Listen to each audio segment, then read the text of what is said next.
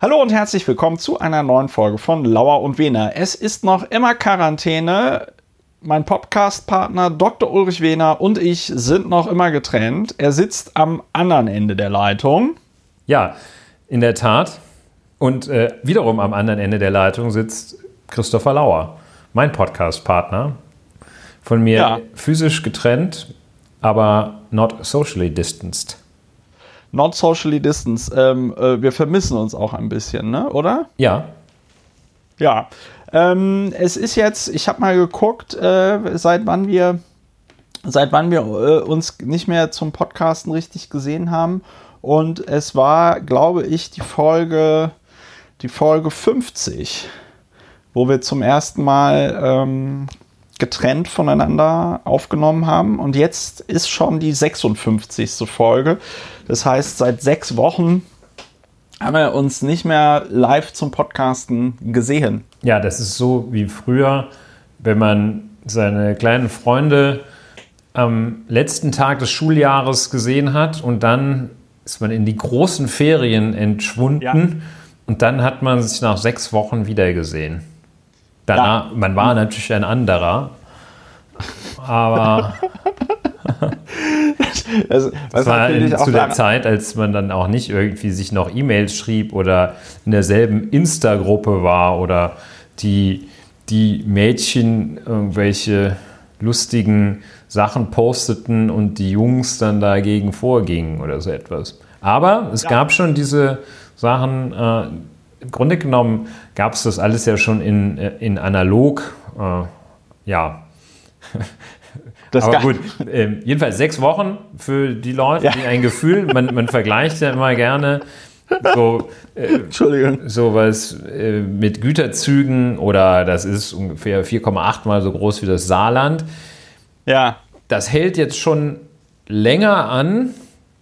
Die äh, Distanz, das, das Kontakt, die Kontaktbeschränkungen dauern schon länger als die Sommerferien, die großen Ferien, auch bekannt als die großen Ferien. Ja, ich denke, dass ähm, äh, das ist vielleicht auch ein guter Titel für ein Buch, so 30 Mal große Ferien oder so. Ja. Wir, hoffen, wir hoffen nicht, dass es 30 Mal ist. Aber äh, Ulrich, bevor wir jetzt hier über große Ferien reden und äh, davon, dass früher eigentlich auch schon alles schon mal da war, nur analog, was machen wir bei Lauer und Wena eigentlich? Erzähl mal. Ja, wollen wir es tatsächlich nochmal sagen? Ja, tun wir. Ja, ja, wir ich finde, das ist gut, wenn wir am Anfang des Podcasts einfach nochmal erklären, worum es geht. Ja, wir sind der Podcast mit der Heilmethode gegen den totalen Wahnsinn. Das ist eine Bearbeitungsmethode, die aus dem faktenbasierten Aufregen resultiert. Das war so der, die, die Wiege äh, dieser Methode. Und jetzt sind wir äh, beim evidenzbasierten Aufregen. Das heißt, wir schauen uns, äh, versuchen das häufig, wir schauen uns die Fakten an und dann bewerten wir die.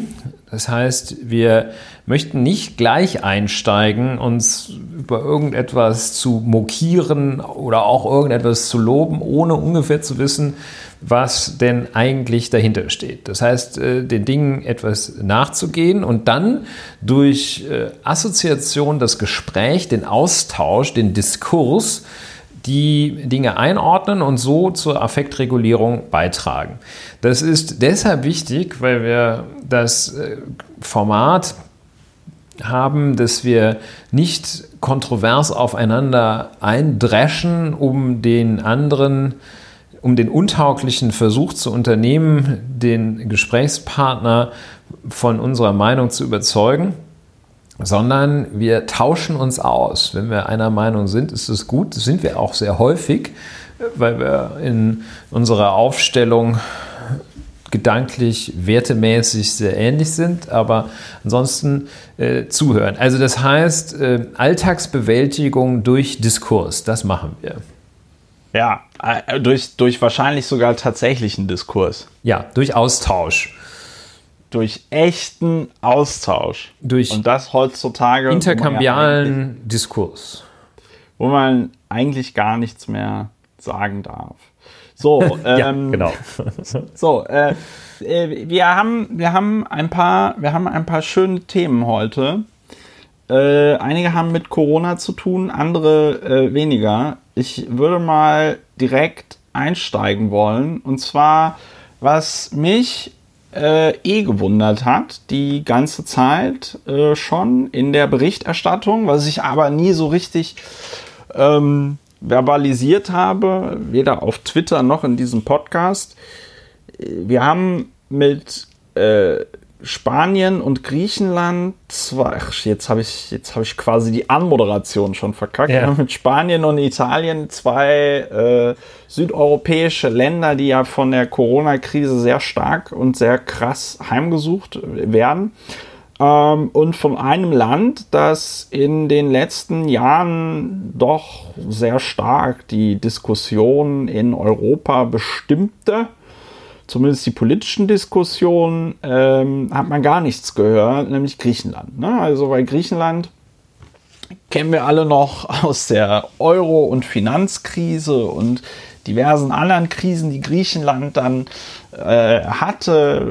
Wir hatten ähm, eine Zeit lang diesen äh, Finanzminister äh, Yannis Varoufakis, der quasi ja wie soll man das sagen, Ulrich? Er war die ganze Zeit in Deutschland in, in den Medien und war so das, das Schreckgespenst. Yannis Varoufakis, der griechische Finanzminister, der die, äh, weiß ich nicht, deutsche Sparerin. Ja, das war so der. Sparer ums, ums Geld bringt. Ja, das war so der voll tätowierte äh, Schwiegersohnskandidat für das katholische Arbeiterpärchen vom Lande. So der, die, das Schreckgespenst. Ne? Es war, es war, es war ein Schreckgespenst. Und ähm, äh, jetzt äh, Griechenland, ne, Wirtschaftskrise, die Troika. Wir hatten beim Thema äh, EU-Rettungsschirm wegen Corona, Eurobonds hin oder her, hatten wir auch schon mal über diesen äh, europäischen Stabilitätsmechanismus gesprochen und äh, dass, wenn man sich Geld von dem leiht, dann eben diese Troika kommt und die Troika dann sagt, was andere Form zu tun ist. Lange Rede, kurzer Sinn, die Griechen äh, doch stark gebeutelt und äh, siehe da, heute gab es dann mal auf äh, tagesschau.de und das fand ich dann doch sehr interessant, ein, ähm, ein Bericht Vorzeigestaat Griechenland. Und in dem ging es darum, wie Griechenland also wohl sehr, sehr gut die äh, Corona-Krise meistert. Und die, ähm, also man kann das so zusammenfassen, der Ministerpräsident hat halt, und das fand ich total abgefahren, der hat schon Ende letzten Jahres ähm, und da müsste man nochmal die Corona-Timeline sich genau angucken. Aber ich glaube, Ende letzten Jahres war das, war, war das, war Corona eher noch so eine Art Gerücht. Ja, also dass es in China eine neue äh, Atemwegserkrankung gibt. Ja, also ich meine, so richtig, ähm, wie sagt man, um die Ecke kamen die Chinesen ja erst, als sie, als sie Wuhan dann komplett. Chinesen haben das nicht immer, nicht immer in voller Offenheit behandelt, das Thema, glaube ich. Die, genau, die Chinesen, die Chinesen und äh, die, äh, die KP China, die ja sonst sehr für äh, Transparenz. für Transparenz. Das, das Transparenzkomitee der KP hat nicht, ja. nicht hat ja, versagt. Du, die haben garantiert, ich bin mir ziemlich sicher, dass sie ein Transparenzkomitee haben. Wir kennen es noch nicht. Äh, ich hatte ja mal auch die chinesische Botschaft angeschrieben. Ich hätte ja mal gerne mit denen über China gepodcastet, aber es hat sich dann leider nie wieder einer gemeldet. Die sind naja, da war die Transparenzoffensive noch nicht so stark wie bei Corona. Ja, jedenfalls. Also, ähm, das fand ich schon mal ziemlich bemerkenswert. Also der Ministerpräsident Mitsotakis heißt er, hat äh, also direkt Ende letzten Jahres, als es wohl schon die ersten Gerüchte um Corona äh, äh, gab, hat er einen äh, griechischen Virologen, den Sotiris Ziodras, ich betone das wahrscheinlich alles äh, falsch, also der hat den Ziodras direkt zu seinem Corona-Sonderberater ernannt Und als dann quasi Ende Februar war die erste Griechin mit äh, Corona erkrankt und da haben, die den, da haben die den Laden dicht gemacht. Da haben die alle Karnevalszüge, wusste ich auch nicht, dass es in Griechenland Karnevalszüge gibt, haben die alle Karnevalszüge verboten ähm, und dann hat man relativ zügig Schulen, Universitäten, Restaurants und Cafés geschlossen. Und äh, dadurch haben die die Zahl der Neuinfektionen von Anfang an relativ äh, sehr niedrig gehalten. Äh, man hat dann ähm, äh, Kurzarbeitergeld eingeführt, 800 Euro pro Person. Und äh, es gibt seit fünf Wochen eine äh, Ausgangssperre. Ja? Also, äh, dass die Griechen nur noch in Ausnahmefällen ihre Wohnungen verlassen dürfen. Ja, und ähm, die Griechen finden es toll. Zu 85 Prozent sind die Griechen mit dem Krisenmanagement der Regierung zufrieden. Und ähm, die Ausgangssperre wird ab dem 4. Mai, das ist nächster Montag, so schnell vergeht die Zeit. Ja, ab dem 4. Mai wird die Ausgangssperre gelockert. Und was ich besonders, was ich besonders geil finde, ist, dass dieser Sotiris Ziodras, der Herr Doktor, der Virologe, sitzt jeden Abend äh, um 18 Uhr im griechischen Fernsehen. Ich weiß nicht, ob es live ist oder ob es eine ähm, Aufzeichnung ist. Wahrscheinlich ist es live. Ich habe es mir noch nicht angesehen. Man muss sagen, wäre, gäbe es keine Ausgangssperre, wäre das ein Straßenfeger. Ja, ja? sieht der gut aus? Nein, nein, Straßenfeger im Sinne von, diese Sendung würde die Straßen leer fegen. Okay, ach so. ich dachte, der fliegt okay, besser. Ich war äh, kurz begeistert von dieser. Ja, Überlegung. okay, ach so. Ja, also ich kann mir schon gut, ich weiß jetzt nicht, wie das griechische Fernsehen organisiert ist. Äh, die werden wahrscheinlich auch ein öffentlich-rechtliches und Privatsender haben. Jedenfalls ab 18 Uhr gibt es eine Sendung mit dem Virologen Herrn Dr. Ziodras und der erzählt dann einfach mal, wie die neuen Infektionszahlen sind ähm, wie viele Todesfälle. Und äh, ich nehme mal an, dass es ja dann wahrscheinlich auch noch andere Tipps gibt, was man so machen kann in der Pandemie. Ähm, und das fand ich einfach, also das ist jetzt nicht so, dass da müssen wir jetzt nicht viel drüber diskutieren oder so. Ähm, aber Ulrich, ich fand das halt einfach interessant. Also, weil bisher haben wir ja in Europa und in den USA, beziehungsweise wir haben zwei Typen im Grunde genommen von Staaten. Und zwar einmal Staaten, die quasi das Virus auslöschen wollen und Staaten, die das Virus irgendwie so niedrig halten wollen bei gleichzeitiger ja, lass doch noch mal Normalität. Vielleicht, vielleicht ja. auch noch äh, dazu sagen, äh, Corona-Fälle in Griechenland. Ähm, ja, äh, Griechenland hat 2000. Äh, ja. Ja. Ähm, also, Sag's einfach. womit wir auch an, immer anfangen. Ähm, Griechenland hat 2576 äh, bestätigte Corona-Fälle. Das muss man nochmal sagen. 2576. Das ist äh, ungefähr ein Drittel der in Deutschland Verstorbenen. Und äh, das äh, ähm, ja bei einer Einwohnerzahl äh, von 10,72 Millionen. 10,72 Millionen. Und äh, das war eine, ja, das, vielleicht das mal als, als eine Zahl vor, vorab. Ja? ja, warte, ich gucke mal gerade noch, äh, wie es gerade in NRW aussieht. NRW ja bekanntlich 2,5 mal so groß wie, wie Griechenland, ne? also was die Einwohnerzahl angeht. Die Lebensfreude spontan nicht. ein Land mit 10 Millionen, äh, hat Bayern, nee, Bayern hat auch mehr Bayern als 10 mehr. Millionen, oder? Ein Land mit 10 Millionen, ich würde fast... 13 Millionen, Baden-Würtwürttemberg? Achso, du meinst ein Bundesland. Äh, ja, nee. Ja, Baden-Württemberg, 11,07 Millionen. Das ist doch ein ganz gutes, das ist auch ein ganz gutes Vergleich, ist doch ganz gut vergleichbar mit Griechenland. Ja. So, und jetzt müssen wir nur gucken, wie viele Fälle gibt es in Baden-Württemberg, das Land, in dem der Fasching noch stattfand.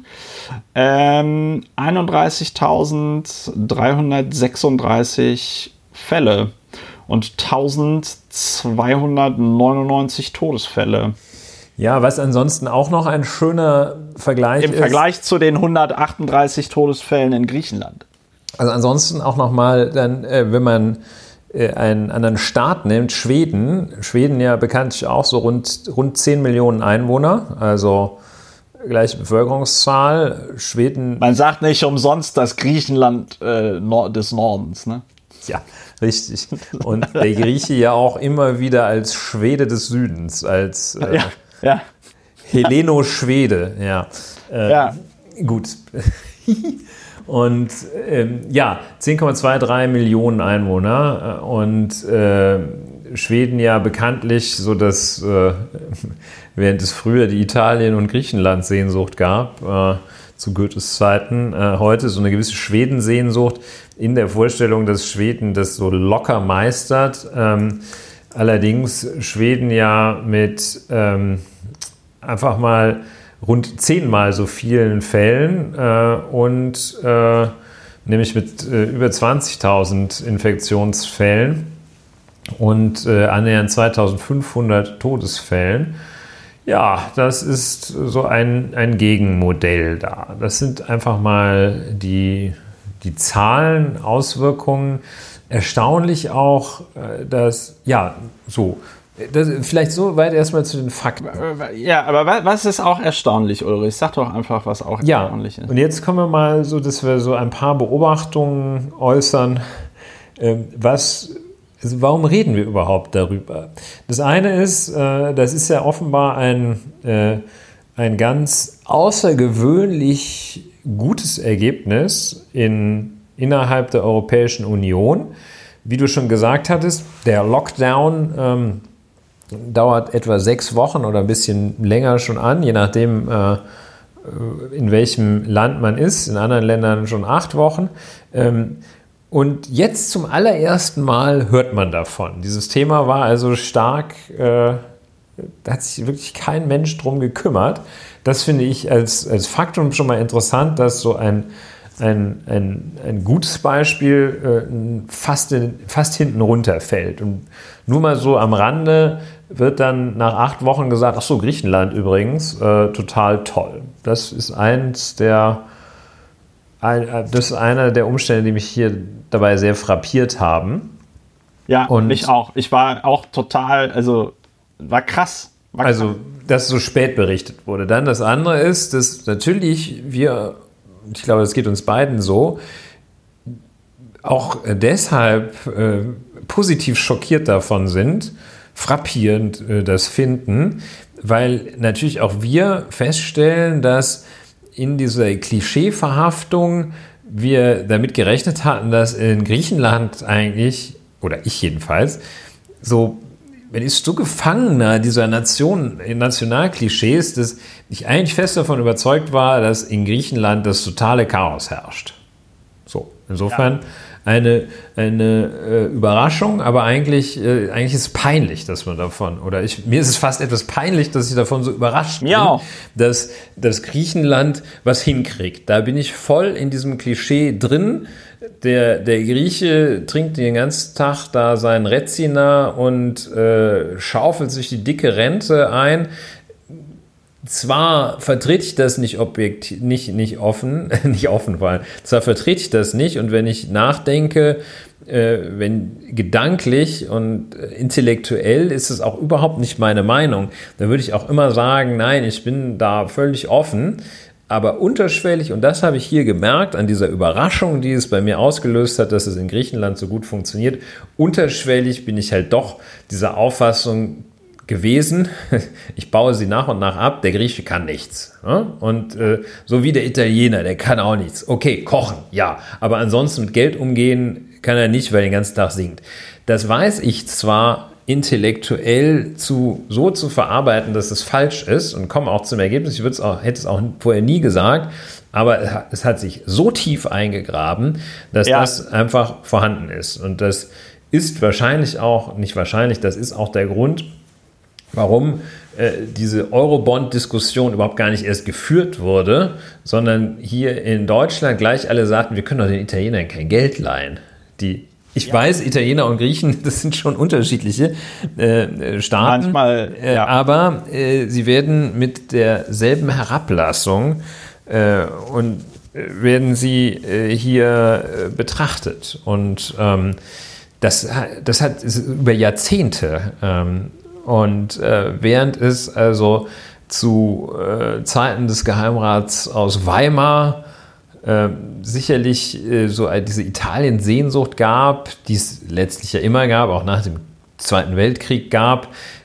Die Griechenland-Sehnsucht ja übrigens auch. In der, äh, in der Weimarer Klassik äh, war Griechenland äh, auch äh, ein wichtiges, alle antiken Städten davon ging höchste Faszination aus. Also Italien, Griechenland, immer so eine Faszination, wahrscheinlich äh, im 19. Jahrhundert auch noch ohne Negativvorurteile, so nach der, in die Richtung, die können ja gar nichts.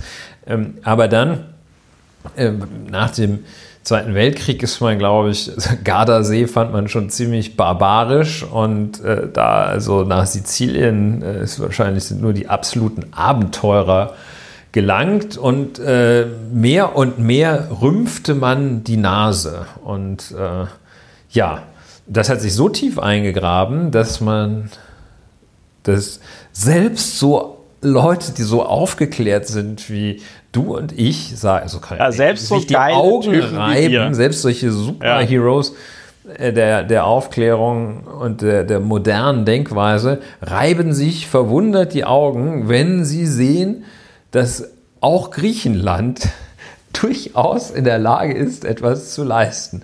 So, und dafür. Äh, ja, ich finde, das, das ist mir richtig das, etwas, das ist mir durchaus. Das ist peinlich, ja, das, das kann uns auch zu Recht peinlich sein. Ich finde das, ich finde das aus ähm, nochmal jetzt verschiedenen Gründen interessant. Erstens, äh, wie du schon vollkommen richtig gesagt hast, dass man erst so nach acht Wochen auf einmal davon hört. Ja, also ich finde das auch interessant, dass ähm, ich meine, klar, man wird jetzt nicht hier über jede äh, äh, Griechenland also man wird jetzt nicht über jede Entscheidung, die der griechische Ministerpräsident trifft, in den deutschen Nachrichten informiert. Aber ich finde, wenn schon Ende letzten Jahres der griechische Ministerpräsident einen Sonderbeauftragten für diesen Coronavirus ernennt, dann ist das, dann wäre das doch zumindest kurios gewesen, kurios genug gewesen, um das mal wenigstens eine kleine Meldung daraus zu machen.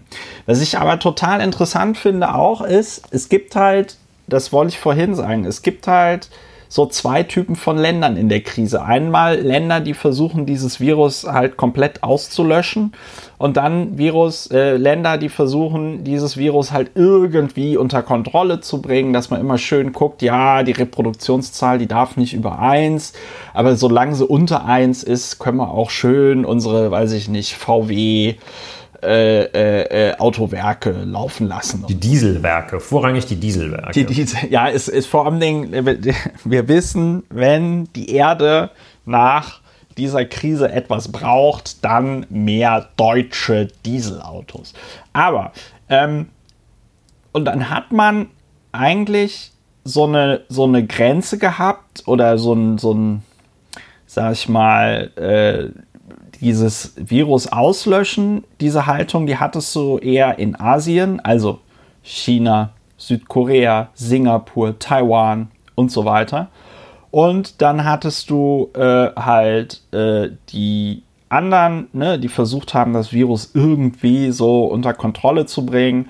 Äh, das sind die USA, die damit ja im Moment ganz große Erfolge einfahren. Es ist äh, leider gar nicht lustig, sondern vor allen Dingen auch sehr bitter, weil es ja jetzt schon auch genug Untersuchungen dazu gibt, dass äh, vor allen Dingen Leute mit äh, nicht so viel Geld ähm, und äh, Minderheiten von Corona besonders stark betroffen sind und auch äh, besonders häufig zu den Todesopfern zählen.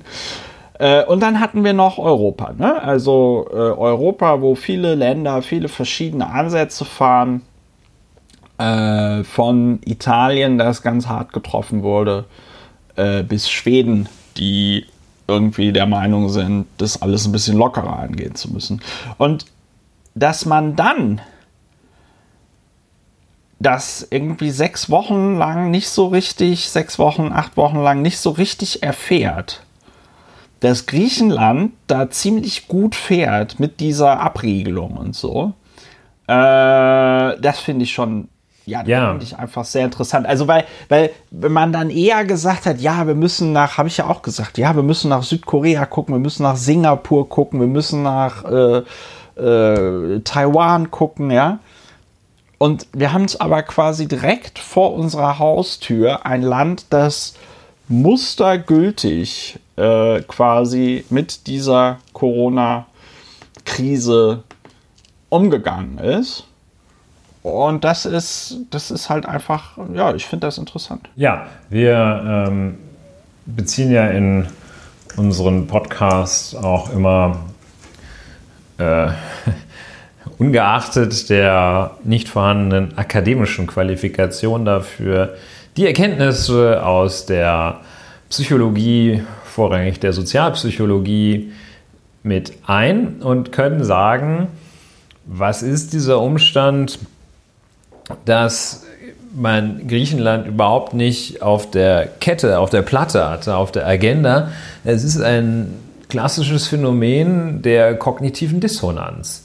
Also ähm, das, was von den gebildeten, den, den festgelegten Vorstellungen abweicht, das wird einfach als, weil es als unangenehm empfunden wird, wird es einfach ausgeblendet. So wurde also getan, so als gäbe es das äh, Phänomen, dass Griechenland sich fantastisch mit Corona äh, Corona fantastisch bewältigt, als gäbe es das nicht. Das hat man gar nicht wahrgenommen, weil es ein, ein, ein Phänomen, dass das, was nicht zu der eigenen Einstellung passt, wird einfach nicht wahrgenommen. Hier Musterbeispiel der, für die Theorie der kognitiven Dissonanz. Das Ja. ist das eine, ähm, was ich da auch sehr, sehr beachtlich dran finde. Und das geht ja noch weiter. Griechenland wurde ja in den letzten Wochen erwähnt. Ja, genau, da wollte ich auch noch durchschnittlich hinaus. 2,7 Mal pro Woche. Wie es in den, ich weiß gar nicht, ob das als Begriff gewählt wird, wie es in den griechischen Flüchtlingslagern zugeht. Zugeht. Also das ist natürlich schon einmal, eigentlich müsste da Griechenland sofort beantragen, äh, dass sich alle selbst entleiben, wenn der Begriff tatsächlich fallen sollte, griechisches Flüchtlingslager. Das sind ähm, europäische Einrichtungen und das sind keine griechischen. Da kommen Leute nach Europa, die kommen nicht nach Griechenland. Das ist eine, aber äh, viel bedeutender jetzt in diesem Zusammenhang der Umstand, dass da 2,5 Mal am Tag oder in der Woche oder jedenfalls so persistierend gesagt wird, äh, ja, in Griechenland sind diese, diese Dreckslöcher von Flüchtlingslagern, da müsste man eigentlich mal was tun. Hoffentlich bricht da nicht Corona aus. Ne? Ja. Und ähm, ja, äh, also man hat es schon, man wusste auch weiterhin, dass Griechenland existiert, aber ähm, hat von Griechenland ausschließlich Negatives berichtet. Und das kann ja nicht sein, dass die, also wenn du jetzt Griechenland-Korrespondent Korrespondent von, von irgendwas bist, dann sitzt du doch da, so wie du hier sitzt und guckst, was sagt das Robert-Koch-Institut, sagst du doch in Griechenland als Korrespondent, musst du da eigentlich gucken, was sagt hier äh, der Zruprakis da. Und ähm, dann musst du feststellen, hm, ja, also Griechenland ist das eigentlich alles total äh, gut gelaufen, aber nichts. Also ähm, mit anderen Worten, da offenbar die Tendenz, äh, ausschließlich negativ zu berichten. Und ja, beachtlich. Muss man, Ja, drauf, ich muss man drauf hier- acht. Ne? Also Ja, ich habe jetzt hier, ich habe jetzt hier völlig falsches Bild der Welt gehabt da. Ja, ich fand das hier, fand ich hier auch ganz lustig. Ähm, ich habe jetzt noch eine Meldung auf tagesschau.de gefunden und zwar vom 22.03.2020, also von vor jetzt schon mehr als einem Monat, Und äh, da steht dann drin, auch in Griechenland gilt von Montag früh an eine Ausgangssperre. Ja, und dann äh, bla bla, Ausgangssperre. Ähm, die Ausgangssperre in Griechenland sieht im Wesentlichen so aus wie die meisten Ausgangssperren in Deutschland. Also man darf nur noch raus, wenn man quasi einen triftigen Grund äh, hat und so. Und dann finde ich aber hier folgenden Absatz ganz geil. Äh, bei einem Verstoß gegen die Anordnung werden ein Buß, werde ein Bußgeld von 150 Euro fällig im Hinblick auf die dramatische Lage in Italien, sagte Mitsotakis, also der Ministerpräsident. Es ist meine Pflicht, so etwas nicht zuzulassen. Zahlreiche Griechen waren in den vergangenen Tagen in ihre Herkunftsorte auf den Inseln und den Provinzen gefahren. Zudem flanierten viele Menschen trotz der Aufrufe, zu Hause zu bleiben, entlang der Hafenpromenade in Thessaloniki und an der Küste von Athen und an Uferpromenade und an Uferpromenade, das ist ein Rechtschreibfehler, und an Uferpromenaden anderer Städte, wie das Fernsehen zeigte. Also das finde ich ganz gut. Das passt ja dann wieder so in dieses Bild, ne? Ja, der Grieche, der hält sich ja an keine Regeln, ne? Ja. Und dann noch ein Absatz. Und das finde ich dann so geil, weil das ist so, äh, das, das wird dann so en passant erwähnt. In Griechenland wurden bereits alle Kindergärten, Schulen und Universitäten, Einzelhandelsgeschäfte sowie Tavernen, Bars, Diskotheken, Museen und archäologische Stätten geschlossen. Ab Montag sollen auch fast alle Hotels schließen. Zudem können nun nur Bürger mit ständigem Wohnsitz auf den Inseln eine Fahrkarte für eine Fähre lösen. Für Einwohner des Festlandes sind die Inseln gesperrt. Ähm, das wird halt einfach nur so kurz erwähnt. Ja, ja, äh, in Griechenland sind bereits die Kindergärten, Schulen und Universitäten geschlossen. Ja, ja, ja, ja, ja, so schnell kann das gehen. Tja. Ja, einfach sehr, sehr, sehr interessant, aber ist ja gut zu hören, äh, beziehungsweise sehr erfreulich, dass äh, es in Griechenland so gut läuft und hätte man also gar nicht so weit äh, nach Fernost schauen müssen, das Gute liegt äh, quasi hier direkt vor der äh, äh, Haustür in Europa in Griechenland. Äh, muss ich aber sagen, ist auch mal irgendwie, ich kenne jetzt diesen Ministerpräsidenten Mitsotakis nicht, also wie der politisch so drauf ist. Gibt wahrscheinlich auch viele Sachen, die der macht, die ich nicht so geil finde. Aber schon Ende letzten Jahres einen ähm, einen Beauftragten extra für Corona einzurichten. Hm. Und ich meine, das wird ja de facto so gewesen sein, dass der dem gesagt hat, pass auf, ich ernenne dich jetzt hier zu dem Beauftragten und äh, du sagst mir Bescheid, äh, wenn das irgendwie ernst wird oder so. Ne? Aber ich denke, ich so war der, das, ja. Äh, ich, auch, auch mit so einem rheinischen Dialekt. Ja. Ähm, äh, ich, ich denke, ich finde das einfach, finde ich einfach beeindruckend. Das ist ja etwas, was man jetzt nicht immer von ähm, Politikern gewohnt ist, insbesondere nicht heutzutage, wenn man auch so Leute, so Spezialexperten wie Donald Trump hat, der äh, zum Beispiel empfiehlt, man sollte sich Bleiche spritzen oder trinken oder mit UV-Strahlen ja, Stable Genius, muss man nur sagen, Stable nach Eigeneinschätzung. Und ja, wir schlagen. Mal, ja. Ja, muss man hier nochmal den Disclaimer sagen, Leute, macht das Don't nicht, drink ne? bleach. Also, das, keine, keine Bleiche trinken, das ist sehr gefährlich. Bleiche hier Und bekannt auch. UV-Strahlen bekommt man Hautkrebs. Also Bleach ist ja äh, tatsächlich ein, wohl ein, äh, sowohl ein äh, ein, eine amerikanische Vokabel als auch ein Produktname. Ähm, ja. Und äh, so ein Deonym, ne, so wie Tesafilm oder so. Ähm, ja. Und ähm, dieses Bleach, wer das jemals in der Hand gehabt hat, das ist äh, wie das deutsche Domestos. Ne? Äh, das also, ist so Drano rohrfrei. Das ist, ja. äh, da kannst du also wirklich, wenn du ja, kann man einiges mit, mit reißen. Also Bleach ist wirklich ganz, äh, ja, ganz fantastisch. Und ja, ich würde sagen, Sotiris Theodras ähm, wird äh, Gesundheitsminister im europäischen Corona-Kabinett. Und zwar im nicht ironischen. Es fällt mir schwer, äh, das Corona-Expertenkabinett komplett rauszulassen. Aber ja, du hast mir das heute, du, es, es, dann müssen wir jetzt, dann müssen wir jetzt, äh, heute kommen die Themenwechsel Schlag auf Schlag. Ulrich muss ich jetzt, äh, muss man jetzt dazu sagen, damit die Hörerinnen und Hörer auch wissen, worum es hier geht. Äh, Ulrich hat ein, ähm, hat mir eine, eine, ein Screenshot geschickt von einem Corona-Expertenkabinett. Jetzt musst du aber noch sagen, wo du das her hast. Ja, ich, mir ist das so zugeflogen. Wahrscheinlich ist das. Du hast das äh, auch, so per noch, WhatsApp äh, oder so. Genau, das ist wahrscheinlich ne? noch ja. geheim. Und, Ulrich, und auf diesem, auf diesem Corona-Expertenkabinett sieht man einige Personen des öffentlichen Lebens, die sich äh, in den letzten Wochen ähm, wie formuliert man das denn jetzt? Äh, als Experten, als Experten erwiesen haben. Äh, als Experten, Experten erwiesen haben. Und äh, du fandest das anscheinend so witzig, dass du da jetzt drüber reden wolltest. Ja, ich möchte ähm, drüber reden. Also es sind die klassischen Ressorts vergeben. Ich muss drüber reden.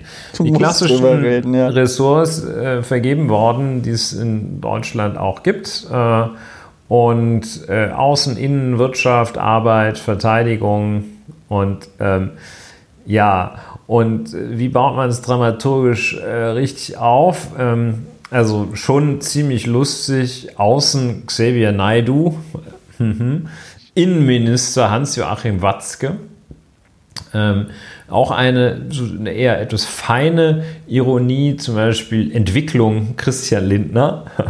Und äh, finde ich irgendwie recht hübsche Ironie. Holz, ja, weil, also, ich finde diesen Gedankengang, der dazu führt, Christian Lindner das Entwicklungshilfeministerium zuzuschreiben, da, kann man sich so viele lustige, bösartige Gedanken vorstellen, dass man so sagt, Entwicklung, der ist doch nicht bescheuert, der hat doch keinen Bock auf Afrika oder so. Ich weiß nicht, was das Witzige daran ist. Ich empfinde es jedenfalls als witzig. Ganz tragisch Justiz Julie C., die glaubt, äh, äh, ja, mit Löffeln. Aber wir nähern uns halt dem Verteidigung Till Schweiger, finde ich auch, das ist mir so Torte ins Gesicht. Ne? Ähm, Arbeit, Margot Käßmann, muss man auch erstmal drauf kommen. Ähm, Finanzen ich, ich und. Ich verstehe das nicht. Ja, ich auch nicht so richtig, aber ich finde es witzig. Finanzen und Vizekanzler Boris Palmer, aber äh, langsam aber sicher nähern wir uns dem absoluten Oberklopper Verkehr Andreas Scheuer. Und das muss man sagen, ja. das ist das ist das eigentlich, das ist das, wo ich mich so äh, mehrere Minuten hintereinander wegschmeißen könnte, wenn ich es noch nicht getan hätte. Landwirtschaft Frank Kastorf ist auch nicht schlecht. Ne? Das ist einfach, ja, was ich, gefällt was mir sehr gut. Was ich einfach sehr gut finde, ist äh, Jakob Augstein als Bundeskanzlerin. Ja. Ähm, ich weiß nicht, wo du das her hast, aber dieses Corona-Expertenkabinett, äh, das hat natürlich irgendwie jemand gemacht, der sich, ähm, der, der sich einfach mal so die Wortmeldungen der letzten Wochen angeguckt hat, sich dann angeguckt hat, wer hat sich denn da besonders hervorgetan. Und ähm, dann einfach mal diese Leute zusammengestellt. Diese Leute würden sich auch in großen Teilen, da gibt es, wenn man da jetzt so ein, wenn man da so ein Venn-Diagramm mit diesen Schnittmengen machen würde, dieses Corona-Expertenkabinett wäre auch zu großen Teilen, glaube ich, geeignet für unser, für dieses Seniorenheim, was wir noch, was wir noch in der Pipeline haben, was wir hier, äh, was wir hier immer wieder das wir hier immer wieder erwähnen. Ähm, äh, ich, ich, denk, ich denke schon, naja, nicht unbedingt der Vorstand, aber ich meine, wir hatten ja schon drüber geredet, also so Leute wie Dieter Nuhr oder Xavier Naidu, die könnten da dann auftreten, ne? So. Ja. Und ähm, ich, ich, weiß nicht, was Jakob Augstein machen könnte. Der könnte Vorsitzender sein. ja, know. Also Jakob ist, ähm, Augstein ähm, und Jan Fleischhauer haben ja einen Podcast. Haben jetzt, jetzt auch einen Podcast. Und ja. äh, sind so, machen da so, ich habe da einen Bericht drüber gelesen, dass die sich so, so ganz erkennbar ignorant einfach auch geben, dass die sich dann so gegenseitig bestätigen, wie, wie wenig Ahnung sie haben und ähm, dass die dann den Umstand, dass sie irgendwas nicht verstehen, als Beleg dafür nehmen, dass es falsch ist. So haben die zum Beispiel äh, sich gegenseitig gesagt, diese Reproduktionszahl, äh, die Ziffer, die, ähm, die verstehe ich gar nicht. Das hat mir keiner erklärt. Und dann hat wahrscheinlich der Fleischhauer gesagt, ja, mir auch nicht. Ja, und dann sind sie übereinstimmend zu dem Ergebnis gekommen, ja, dann ist das wohl Quatsch. Also ja, fand, ich ja sehr, fast, fand ich sehr ist gut. Ja fast wie, ist ja, ja, fast wie bei mir und Corona-Apps, aber ähm, äh, ja. ja. also äh, wir, wir, ich meine, das es kann doch glaub, nur, so wenn man was nicht versteht, kann doch nur die Konsequenz sein zu sagen, hm, ich weiß nicht, ob es gut ist, aber es kann doch nicht sein, dass die Konsequenz von ich verstehe es nicht lautet, ich finde es blöd. so ja, ich, aber, aber, wir sind, aber wir sind halt nicht Jakob Augstein und äh, auch nicht Jan Fleischhauer und deswegen ähm, fehlt uns wahrscheinlich auch ähm, die wie Einsicht und das? Steuerungsfähigkeit. Ja. Ne, ne, deswegen, deswegen fehlt uns die weiße, wir sind zwar weiß, männlich und heterosexuell, aber es fehlt uns einfach, wir sind nicht so weiß, männlich und heterosexuell wie Jakob Augstein und ähm, äh, Jan Fleischhauer. Ja. Das ist einfach unser Manko. Wir sind dazu reflektiert und deswegen kriegen wir das nicht hin, so einen meinungsstarken Super-Podcast zu machen. Ja, meine äh, Recherchen, um das noch äh, kurz nachzureichen, ja. aus der Redaktion erreicht mich die Nachricht, dass wahrscheinlich das, äh, Corona, die, Corona, die neue Corona-Expertenregierung von einem Twitter-Account namens MDB des Grauens stammt. Aha. Ja. Aha, aha. Müssen wir mal verifizieren. Das scheint also ein ziemlich steil gegangener Tweet zu sein, dass, äh, dass, äh, dass Corona Expertenkabinett. Sehr schön. Ja. Ja, Armin ja, Laschet äh, Wirtschaft hatten wir, glaube ich, noch nicht erwähnt. ja, der Vorstandsvorsitzende, äh, der Vorstandsvorsitzende von ähm, VW als Umweltminister. Das fand ich ja richtig ja, gut. Da, der kriegt ist, doch diese, äh, diese Redewendung, den Bock zum Gärtner machen, kriegt doch einen ganz neuen Anwendungsfall. Ja, auf jeden äh, Fall. Ähm, was ich aber wirklich schade daran finde, ich meine, in der letzten Folge haben wir es schon mal gesagt, ähm, die, die Zeit, die Zeit, wo einfach alle Vollidioten die Klappe gehalten haben, äh, die ist jetzt vorbei, ne?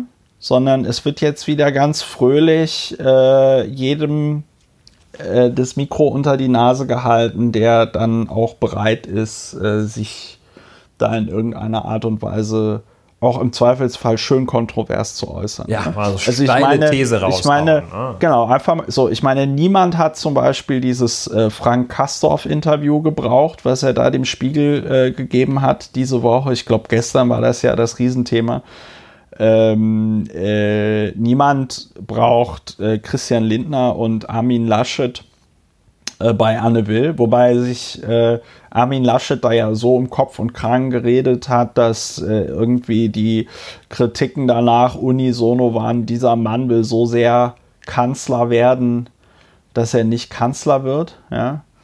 Äh, Boris Palmer hat irgendwas gesagt. Ich habe es mir noch nicht mal angeguckt. Nein, das werden wir auch nicht. Hab, das werden wir auch äh, nicht. Weil ich, weil ich mir gesagt habe, okay, Boris Palmer. Ja, Augstein ist halt schon von Beginn an dieser Corona-Krise haut der halt immer mal so, so geile Tweets raus, die so ziemlich in die Richtung gehen, die du vorhin schon ähm, ja, genannt hast.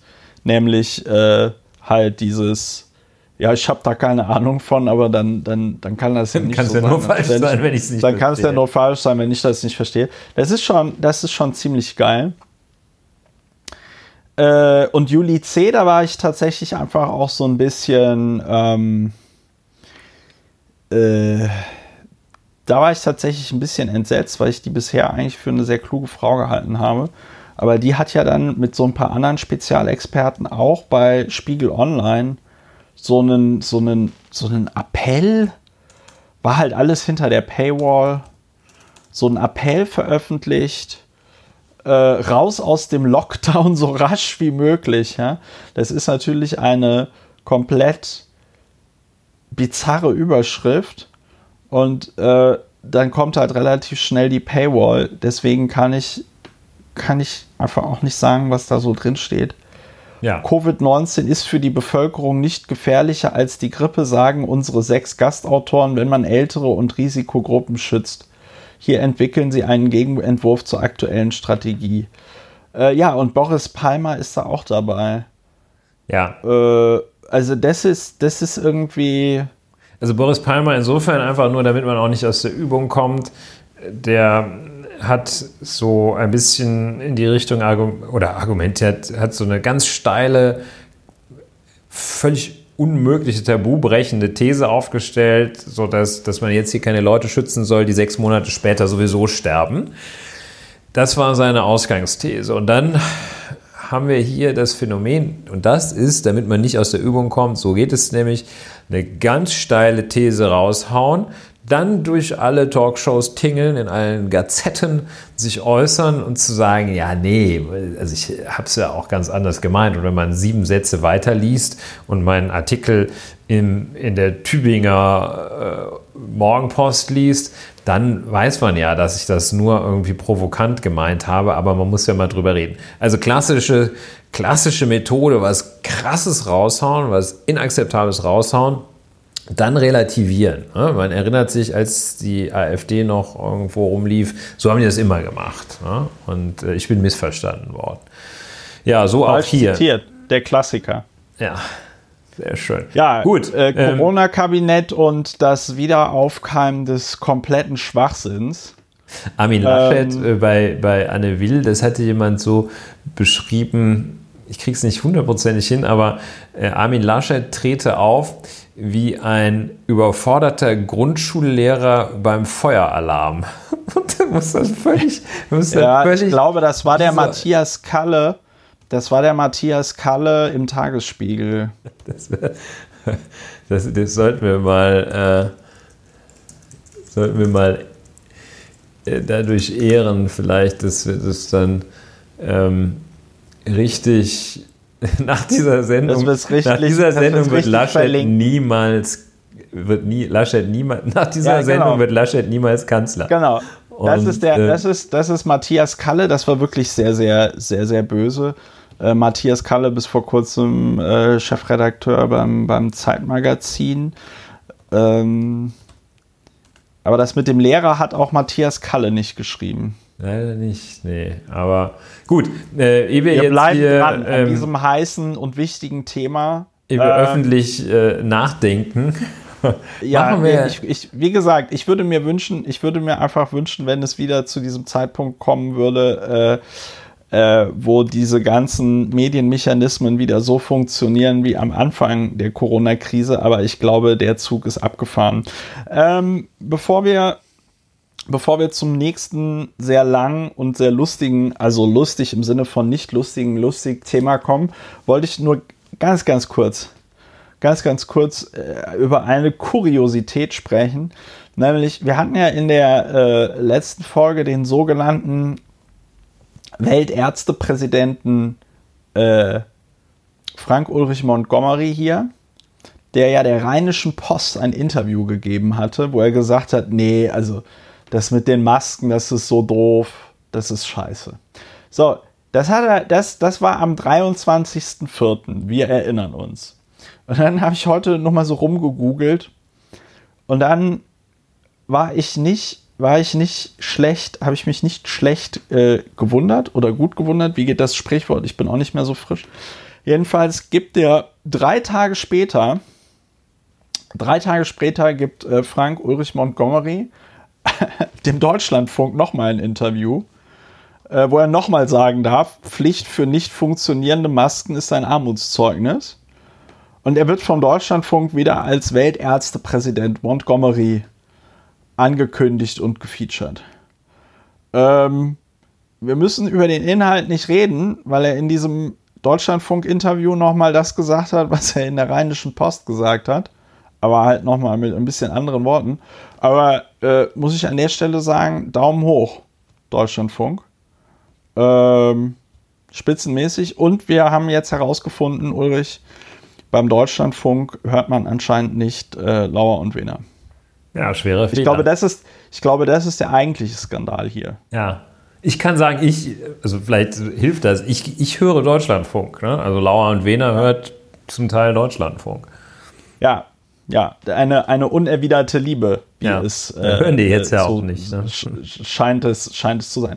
So, aber äh, dann wollten wir darüber reden und äh, ich finde, wir, unser Podcast mausert sich im Moment auch ganz gut als so Vorhersage-Podcast, weil wir ja vor einigen Folgen, ich weiß nicht mehr vor welcher, äh, ist, also welches genau war, aber vor einigen Folgen haben wir gesagt, wenn diese Corona-Krise vorbei ist, dann kommt bestimmt die Politik und die ähm, und, und, und die Autoindustrie und fordert irgend so eine geile, komplett bescheuerte Autoindustrie-Rettungs- ja, wir haben gesagt, es kommt äh, eine ganz bescheuerte, eine ganz besteuerte Autokaufprämie. Kommt eher früher als später, haben wir gesagt. So, den Aufschlag gemacht hat Hubert Aiwanger. Ja. Seines Zeichens Minister in äh, Bayern von den Freien Wählern. Ich weiß nicht mehr, was er genau getwittert hat. Äh, es war, glaube ich, irgendwas mit, mit auch Auto, Autoprämie, ne? Ja, äh, Deutschland braucht eine Autoprämie. Mehr, mehr hat er, glaube ich, so nicht getwittert? gesagt. Ja. Doch. Ich fordere 4000 Euro Neuwagenprämie, damit wir die Autoproduktion wieder hochbekommen. Ich finde, ich finde, wenn so ein, wenn so ein Mittelalter, wenn so ein Mittelalter-Politiker, naja, wobei der Hubert Aiwanger, der wird ja schon bestimmt Anfang 50 sein, oder? Ja. Aber das ist auch egal. Ja. Das ist halt irgendwie nee, nee, nee, das ist, das ist deswegen nicht egal. Der ist 1971 geboren, dann ist der tatsächlich noch 49. Ja. So.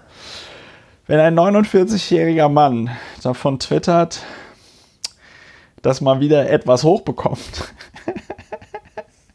dann, ähm, dann entbehrt das nicht einer gewissen Komik. Aber das ist auch der 16-Jährige in mir. Gut, also Hubert Aiwanger, wird der, gibt, ist es überliefert, dass er vielleicht von seinen Freunden Hupsi genannt wird? Ja, Hupsi Wupsi. Hupsi bestimmt, oder? Ja. Aber ich weiß es nicht. Jedenfalls, Hubert Aiwanger hat den Aufschlag gemacht. Da wurde er noch ausgelacht am 24.04., äh, äh, äh, also vor ein paar Tagen. Und dann hat aber jetzt auch die deutsche Autoindustrie Lunte gerochen. Und heute Morgen gab es im eben schon erwähnten Deutschlandfunk ein Interview mit der ähm, Präsidentin des Verbands der deutschen Automobilindustrie. Und diese Frau heißt Hildegard, Hildegard Müller. Müller. Im und Gespräch die, mit Tobias Armbrüster. Ja, und jetzt erzähl mal, Ulrich, was da ging, weil du hast das heute Morgen erzählt. Ja. Du hast es heute Morgen gehört. Ich habe das heute Morgen hören dürfen. Und der Herr Armbrüster, der Interviewer, hat also immer wieder das es gab im Grunde genommen ein Thema, das er variiert hat und versucht hat, die Frau Müller doch dazu zu bewegen, irgendwas Sinnvolles dazu zu sagen. Und das Thema war, brauchen die Automobilhersteller Geld vom Steuerzahler, um dieses Geld dann in Dividenden für ihre Aktionäre und in ähm, Absatzzahlen für ihre hoffnungslos veralteten Autos umzuwandeln. Also äh, das war das Leitmotiv dieses sehr, sehr langen Interviews. Und ähm, dieses Thema äh, Staatshilfe, sei es nun als, äh, als Abwrack oder Neuwagen oder sonst was Prämie, äh, Staatshilfe für Dividende war das eine und Staatshilfe für alte Technologien, such as Diesel, war die andere Variante. Ne? Also immer Staatshilfe für irgendwas Komisches, was mit dem Auto zu tun hat. Und das haben die sehr schön ähm, durchgekaut und Herr Armbruster hat auch nicht locker gelassen und hat so ungefähr viermal so vier Anläufe genommen, die Frau Müller doch irgendwie zu einer Aussage zu bewegen, äh, dass es, wie das kommt, irgendeine Erklärung dafür zu liefern, wie das kommen kann, dass man sagt, ich möchte Geld vom Staat und das dann an die Aktionäre als Dividende auszuschütten. Und ähm, er hat das also äh, beim ersten Mal direkt zum Einstieg, hat er recht direkt gefragt, Frau Müller, warum brauchen die Autobauer das Geld der Steuerzahler? Und dann hat die äh, ganz gute Lobbyistin, hat so ein paar auswendig gelernte Zahlen runtergerasselt. Äh, 830.000 Beschäftigte, 93 Milliarden Euro Steuern und äh, 38 Prozent der gesamten Forschungs- und Entwicklungsaufwendungen äh, kommen aus der Automobilindustrie. Das hat sie so runtergenudelt und dann war sie fertig und sagt der Armbrüster, deshalb wollen sie jetzt das Geld der Bundesregierung für neue, dafür verwenden, dass sich jeder ein neues Auto kauft. Erst einmal glaube ich, dass die Maßnahmen sehr hilfreich gewesen und dann laber, rababer.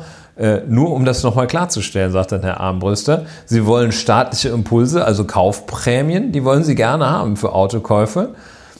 also ladi, ladi, la. Ich glaube, es geht nicht nur um Kaufprämien, äh, es geht auch um Nutzfahrzeuge.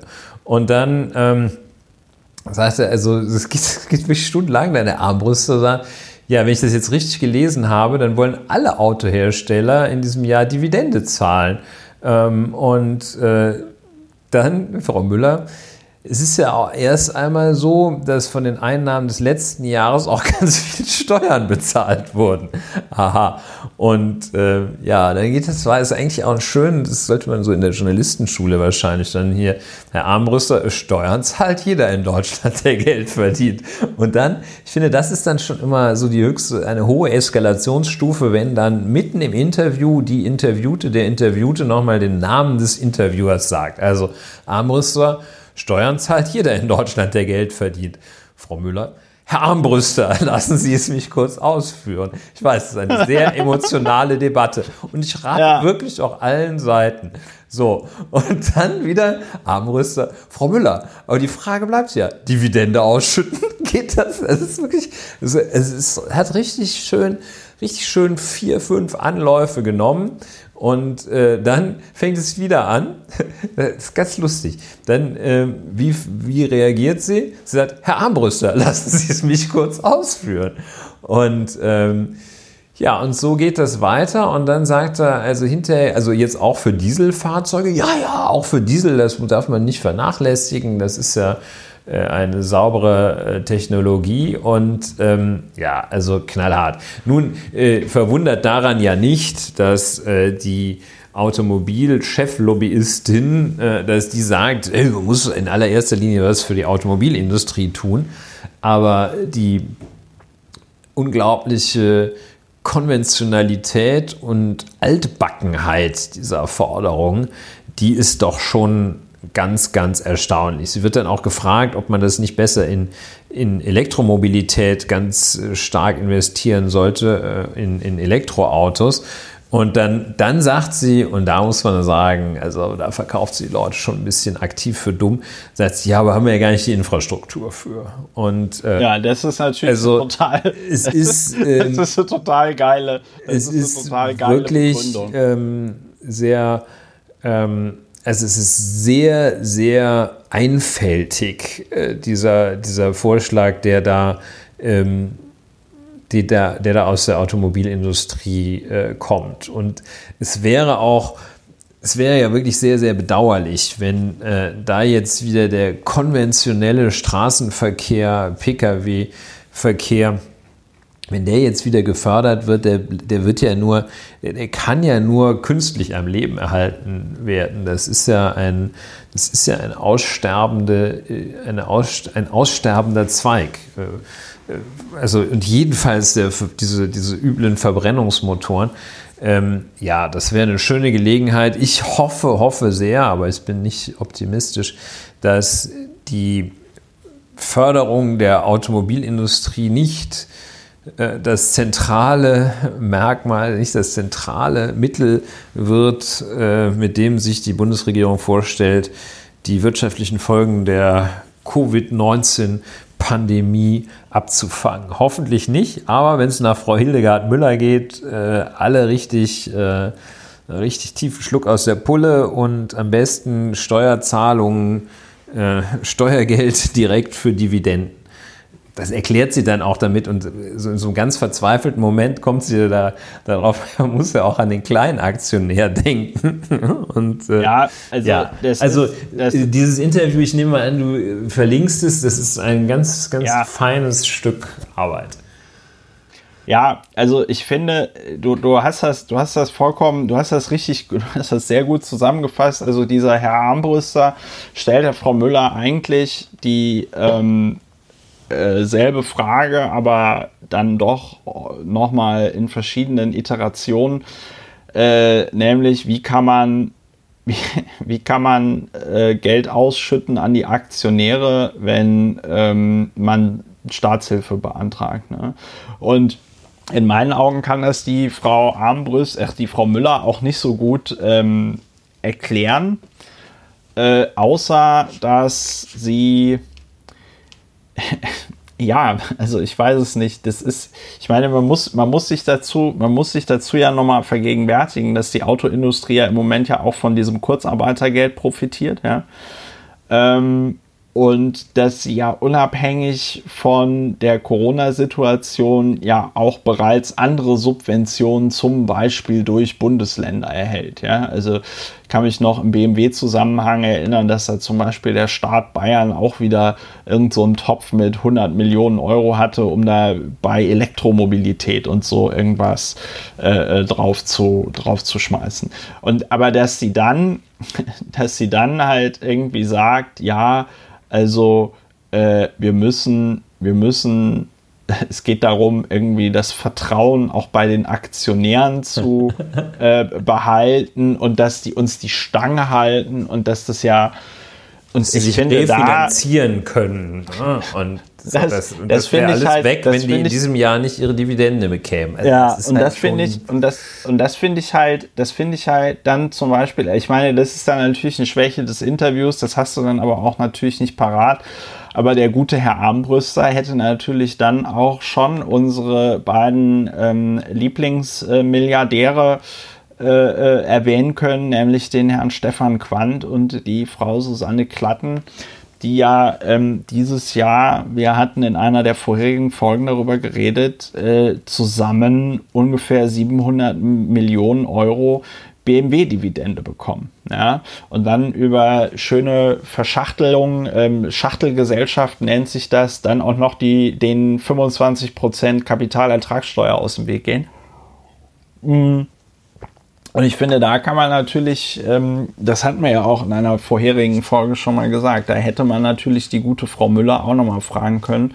Habe ich sie jetzt richtig verstanden? Der Steuerzahler soll jetzt Geld bezahlen, damit Susanne Klatten und Stefan Quandt 700 Millionen Euro äh, ähm, also ich glaube, äh, es Dividende ist, Ich glaube, es ist klar, dass dieses Interview, ähm, wenn du es geführt hättest, nicht ohne den Namen äh, Susanne Klatten geendet hätte, ohne dass der da und Verwendung. Stefan Quandt. Und Stefan Quandt, richtig. Es gibt noch einen auch ganz interessanten Punkt. Ähm, also, wie gesagt, die Variante soll Geld des Steuerzahlers äh, in die Dividende fließen, äh, soll Geld des Steuerzahlers in alte Technologien such as Diesel fließen. Das die beiden immer wieder variierten Motive. Und da gibt es einen Punkt, ähm, wo äh, eben gefragt wird, aha, also kann es eigentlich sein, dass den Elektroautos und den deutschen äh, Automobilherstellern nicht so richtig geklappt hat bislang, weil ähm, ja, es geht ja jetzt nicht so, läuft ja nicht so richtig. Und dann sagt ähm, die Frau Müller, nein, nein, das ist nicht richtig, das ist super hier mit Elektromobilität. Wir haben über 50 Modelle am Markt. In den nächsten zwei Jahren werden über 100 weitere Modelle hinzukommen. Was wäre natürlich auch mal interessant zu wissen, wie sie das eigentlich rechnet, diese 50 Modelle. Ist das dann irgendwie ähm, jede, jede, immer wenn es eine andere Farbe hat, ist es ein neues Modell? Oder, also jedenfalls, äh, da, da bin ich jetzt so ein bisschen äh, Fleischhauermäßig. Ne? Ich kenne gar keine 50 Modelle, dann gibt es sie gar nicht. Aber äh, es ist jetzt ja nicht so, dass man, wenn man einen sich denkt, ich könnte mir eigentlich auch mal ein Elektroauto kaufen, ähm, was ich tatsächlich äh, mir überlege, Ähm, aber außer Twizy fällt mir halt nichts ein. Und es ist der Renault Twizy. Endlich ist er wieder Thema in diesem Podcast. Wir fordern eine hundertprozentige Twizy-Prämie. Und, ja. ähm, aber es ist jetzt nicht so, dass, äh, dass da so wahnsinnig viele attraktive also, Karren rumhängen würden. Die einzige Karre, mit der man ähm, also auch vielleicht nochmal äh, jenseits von Potsdam eine Chance, selbst wenn man jenseits von Berlin aus über Potsdam hinausfährt und zurückfahren möchte, dass man das ohne da nochmal eine halbe Stunde an der, an der Ladesäule zu stehen äh, schafft. Also Stichwort Reichweite, das einzige Auto, das vernünftige Reichweite hat, baut der baut der Tesla-Mann und äh, das kostet irgendwie ab 60.000 Euro aufwärts, macht ja auch keinen Spaß. Ne? Und dann sagt die, nö, nö, wir haben hier super Modelle. Toll. Ja, also ich gucke mir das gerade an auf dieser schönen Seite, wo wir seinerzeit auch äh, alles über den Renault Twizy herausfanden, und zwar mhm. efahrer.chip.de. Und ähm, da gibt es jetzt tatsächlich, ach so, das sind jetzt auch noch die Plug-in-Hybriden dabei. Ich ja, die hat sie wahrscheinlich Elektro. einfach mal Sport also gezählt. Nur, nur Elektro gibt es äh, 115 Modelle auf dieser Webseite. Ja. Und jetzt kann man hier leider nicht nur deutsche Autos äh, ankreuzen. Ähm, aber wenn ich mir das hier so angucke, dann gibt es einmal den Audi e-tron 50 und den Audi e-tron 55. Das ist der, den, den es auch mit, e auch mit Ketten Audi, gibt, ne? Und den Audi e-tron Sportback 50 und den Audi e-tron Sportback 55. Ja, sind ja schon Und den 10. BMW i3 120 Ampere-Stunden und den BMW i3S 120 Ampere-Stunden. Ja. Ähm, der ist teurer. Dafür ist seine Reichweite aber auch ein paar Kilometer geringer. Jetzt frag mich nicht. Aber ähm, äh, Wahrscheinlich ja, wenn, man du, wenn er also noch teurer ist, ist er auch noch ein bisschen enger. ja, das, weißt du, wenn du, wenn du Entschuldigung, ähm, jedenfalls, wenn man, wenn man die, ähm, wenn man so zählt, ne, zum Beispiel den Opel Ampera E, den Opel Corsa E, äh, dann kommt man wahrscheinlich auf die 50 Modelle, von denen die Frau Müller da spricht. Ja, also jedenfalls, das war jetzt auch mehr so eine äh, gefühlte Wertung. Ne? Ähm, also, ja, nach der alten Fleischhauer-Methode, ich merke das gar nicht, also gibt es das nicht. Äh, hol dir doch einen Opel Ampera E, der hat 520 Kilometer Reichweite, kostet 40.000 Euro. Ja ist ein überschaubares ähm, Investment. Ja. Ich, aber du weißt, ich bin noch immer für einen Renault Twizy oder kauf dir den Renault Zoe. Der Renault Zoe ist auch äh, ein ganz tolles Auto. Ja. Wir okay. kriegen leider kein Geld von Renault. Ja, äh, wie kam man da jetzt drauf? Ja, das von war das Frau Interview Hildegard Müller. Müller. Das war ja, so. um da vielleicht noch mal ganz kurz drauf zu. Äh, aber es ist natürlich, ich meine, dieser Einschnitt, auch der Einschnitt in der wahrscheinlich Nachfrage an Automobilen. Ich weiß nicht, wie viele müsste man jetzt noch mal nachgucken. Äh, wie viele äh, Automobile zugelassen werden aber dass die Automobilindustrie jetzt nicht ähm, sagt, okay, wir nutzen diese Krise, um jetzt mal richtig zu klotzen und schneller auf das Elektroauto umzustellen oder so, äh, spricht jetzt nicht unbedingt für die Automobilindustrie, ne? also die deutsche. Ja, die ähm, lassen halt da den Krug so lange zum Brunnen gehen, bis er bricht. Also Schmieden, heute ist aber hier große Metapher, äh, schmieden das Eisen, solange es also auch noch ansatzweise formbar ist. Das machen die natürlich so lange, solange sich mit diesen Technologien noch Knete verdienen lässt, äh, machen die das. Äh, und solange es keinen regulatorischen Rahmen gibt oder andere Anreize, machen die das. Klar, das ist auch, wäre auch zu viel verlangt von einer kapitalistisch getriebenen Industrie, wenn man forderte, dass die doch in allererster Linie ihre gesamtgesellschaftliche Verantwortung wahrnehmen und frühestens in zweiter bis dritter Linie sich um die Gewinnmaximierung kümmerten. Das ist so gesehen als solches folgerichtig, aber diese ähm, kurzfristig, kurzsichtig, äh, sehr kluge Automobilunternehmen werden das wahrscheinlich langfristiger aufstellen die zum Beispiel wie Volvo einfach eine Tochterfirma gründen, äh, die dann da so ein bisschen frischen Wind reinbringt. Also was will ich sagen? Ähm, die machen das so lange, wie es geht äh, und äh, so lange saugen die da noch, saugen die aus dem Startsäckel und woher auch immer. Ja, ja das ist Fall. natürlich, dann kommt halt wirklich das, das Ende kommt dann mit, äh, ja, äh, ein Schrecken ohne Ende, ein langes, ein langes, ein langer qualvoller Tod wird das. Also ich würde jetzt. Ja, ich habe auch noch mal jetzt geguckt beim äh, Kraftfahrzeugbundesamt, ja. Ja das tatsächlich auf seiner Webseite den Slogan hat, wir punkten mit Verkehrssicherheit. Oh Mann, ey. Das ist, ähm, ja, das ist ja erbärmlich. Also das, das, das, Kraftfahrzeugbundesamt hat schon am 3. Komme ich ja gar nicht drüber hinweg. Ja, ja, hat am 3. April, das ist direkt was für unser, das Kraftfahrzeugbundesamt kriegt eine eigene Position im Corona-Kabinett. ja. Auf jeden Fall ähm, hat das Kraftfahrzeugbundesamt bereits am 3. April eine Pressemitteilung rausgegeben und zwar wurden im März 215.119 Personenkraftwagen zugelassen, also neu zugelassen. Und ähm, aufgrund der Corona, also 215.000, wenn du mich jetzt gefragt hättest, ist das schon viel, hätte ich natürlich gesagt, weil ich natürlich keine Ahnung habe, ja, das ist viel. Aber die äh, Zulassung ging um 37,7 Prozent zurück im Vergleich zum Vorjahresmonat, also im Vergleich zum März 2019.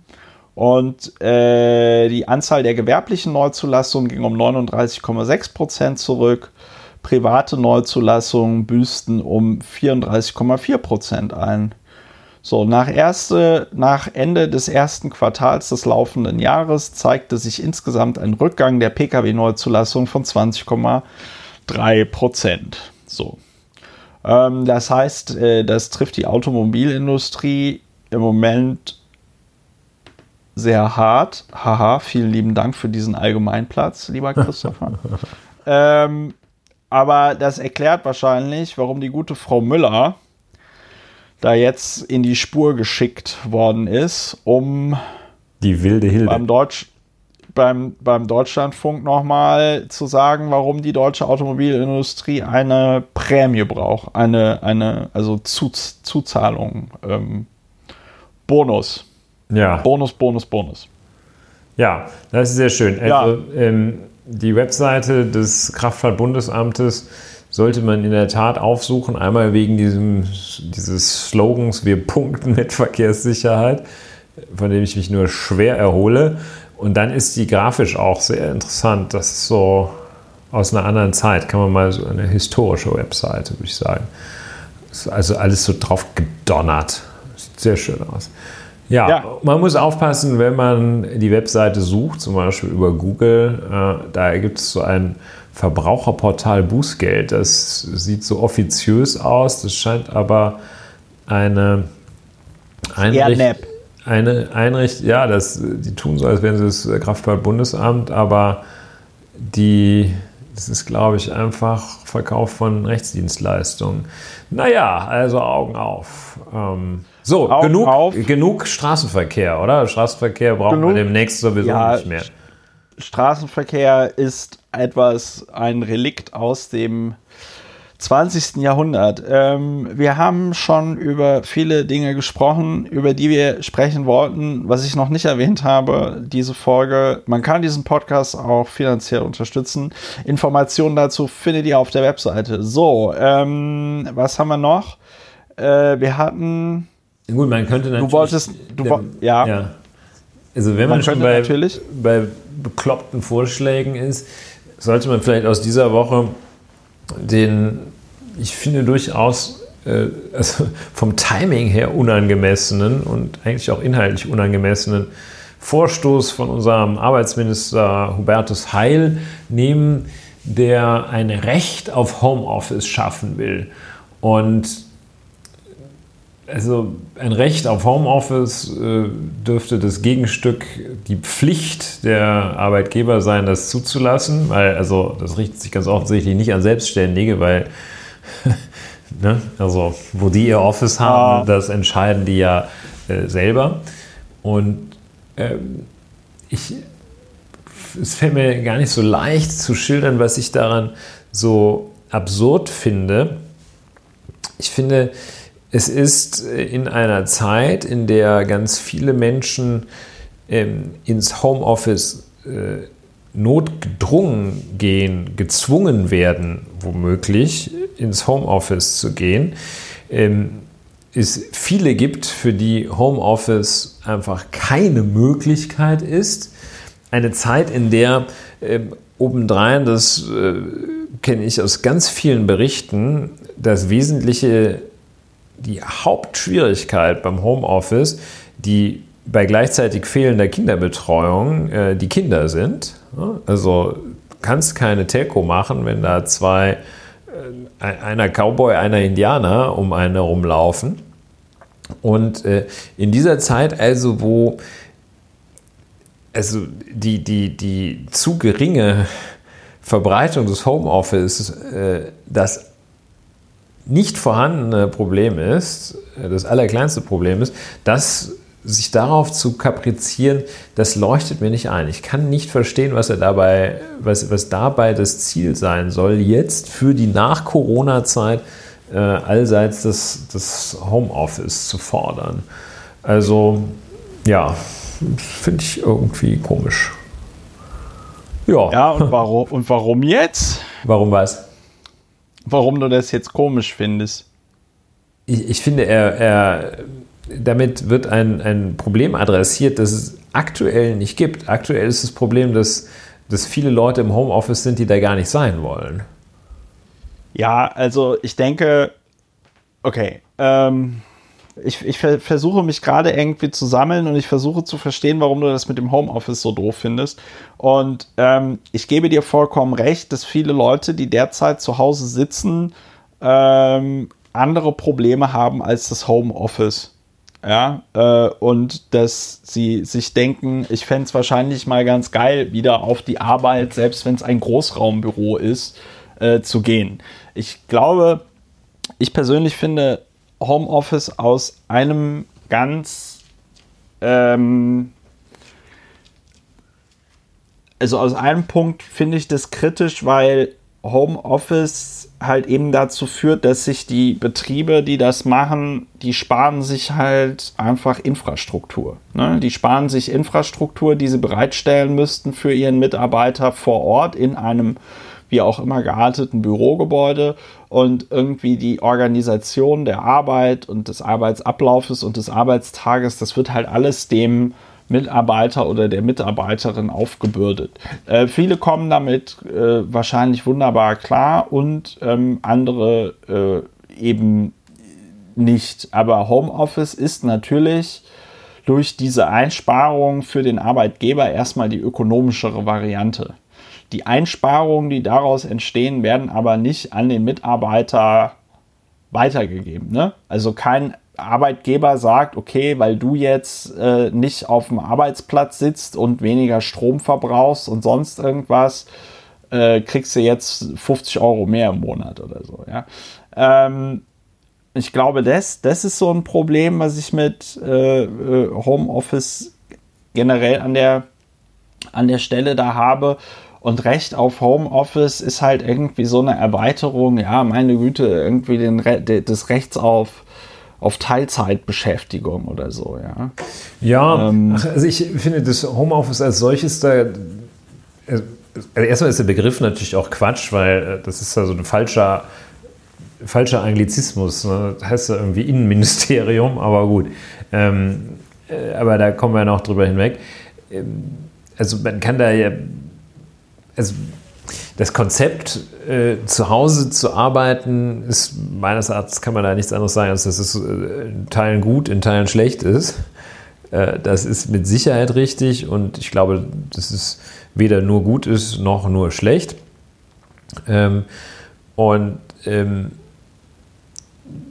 ich finde den Moment völlig kurios und ich finde es eine extreme Verengung, ähm, jetzt auf diesen Begriff Homeoffice und auf diese Figur des Homeoffices abzustellen, weil äh, das ist so ein bisschen, äh, als, als wäre jetzt das Homeoffice in irgendeiner Weise das Entscheidende. Das Entscheidende ist vielmehr, dass Menschen selbstbestimmt arbeiten können und äh, Raum und Luft zum Leben haben und sich äh, kreativ äh, mit dem Leben und dem Arbeiten auseinanderzusetzen und darin zu bewegen. Und äh, das Homeoffice ist nur so ein, so ein Mini-Teil. Das erinnert mich von der Struktur her äh, an, erinnert es mich irgendwie daran, dass man die ganze Corona-Thematik mit einer App lösen möchte. Ähm, ja.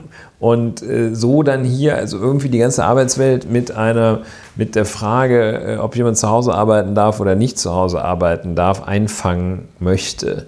Äh, ich glaube, zum einen, dass, dass diese Entwicklung ganz natürlich äh, geschieht jetzt, wo so viele Menschen sehen, Mensch, für vieles brauche ich auch einfach gar nicht ins, ins Büro zu fahren und das ist vielleicht auch ganz gut so. Äh, und ähm, die Problematik liegt ja woanders, dass, also, dass die Infrastruktur das nicht richtig hergibt, zum Beispiel.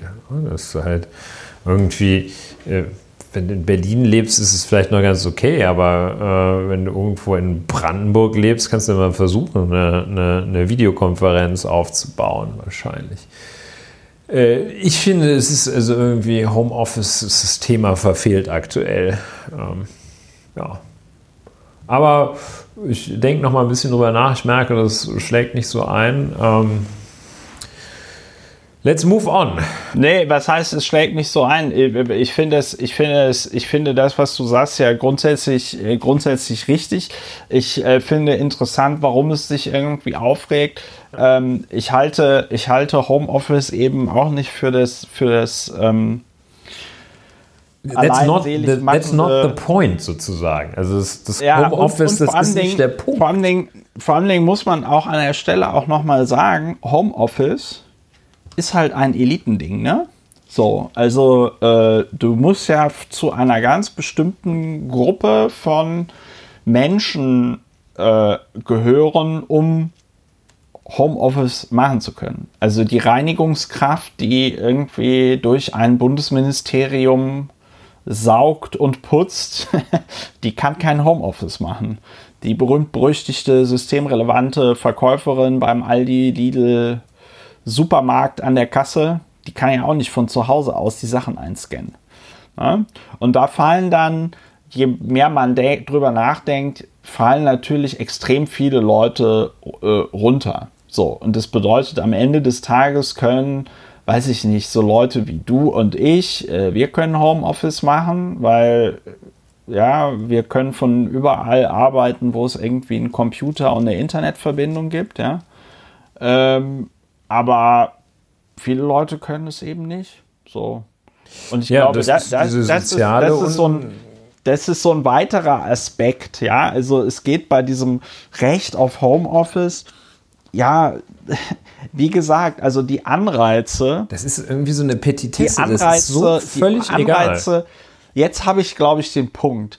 Äh, die Anreize durch diese Einsparung einen Mitarbeiter ins Homeoffice zu schicken, sind für den Arbeitgeber eigentlich groß genug, dass man sagt, okay, wir machen das mal. Es gibt auch, das kann ich, das weiß ich jetzt noch aus dem, aus dem Fraktionszusammenhang. Wir hatten auch Mitarbeiterinnen und Mitarbeiter, die dann mal einen Tag Homeoffice gemacht haben und der führte dann bei denen auch einfach zu Produktivitätssteigerungen, weil sie sich dann nämlich nicht um das Tagesgeschäft in der Fraktion kümmern mussten, sondern weil sie dann mal einen Tag, einen Tag Zeit hatten, an einem Projekt, weiß ich nicht, an irgendeinem Antrag oder was sie auch immer gemacht haben, äh, äh, da weiterzuarbeiten. Ne? Und ähm, das heißt, der Anreiz für uns als Fraktion war schon groß genug zu sagen, ja, liebe Mitarbeiter, wenn ihr Homeoffice machen wollt, dann macht es doch einfach.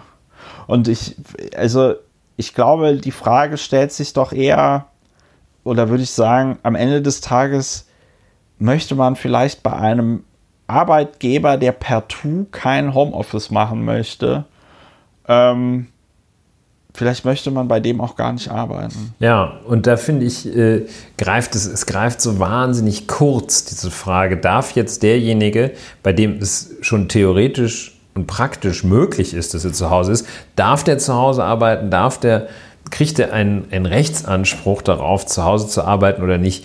Und dieses Thema, das greift so unglaublich kurz, also diese Sichtweise greift so unglaublich kurz, ähm, weil sie einmal sowieso nur ähm, eine, einen, einen, kleinen Teil äh, der Menschen betrifft, nämlich die, die Homeoffice geeignete Tätigkeiten ausüben. Ähm, die Frage ist nicht so sehr, darf man irgendwie in seinem Kuschelanzug bei sich zu Hause die Anrufe entgegennehmen? Ähm, oder äh, muss man immer ins, ins Büro fahren? Ähm, ich, die Frage ist ja vielmehr, in welchem, was für Zeitaufwand hat man, wie äh, organisiert man das, wie selbstbestimmt ist man und äh, ja, ich finde das irgendwie, ich finde das, das ist so, das ist, nicht die, das ist nicht die Frage unserer Zeit, ob man seine Arbeit, wenn man sie theoretisch zu Hause machen kann und praktisch auch, ob man sie dann zu Hause machen dürfen soll oder ob man das dann ausverhandeln soll. Also ich finde das irgendwie finde ich, verballert der da äh, Ressourcen, indem er sich jetzt um ein Recht auf Homeoffice kümmert.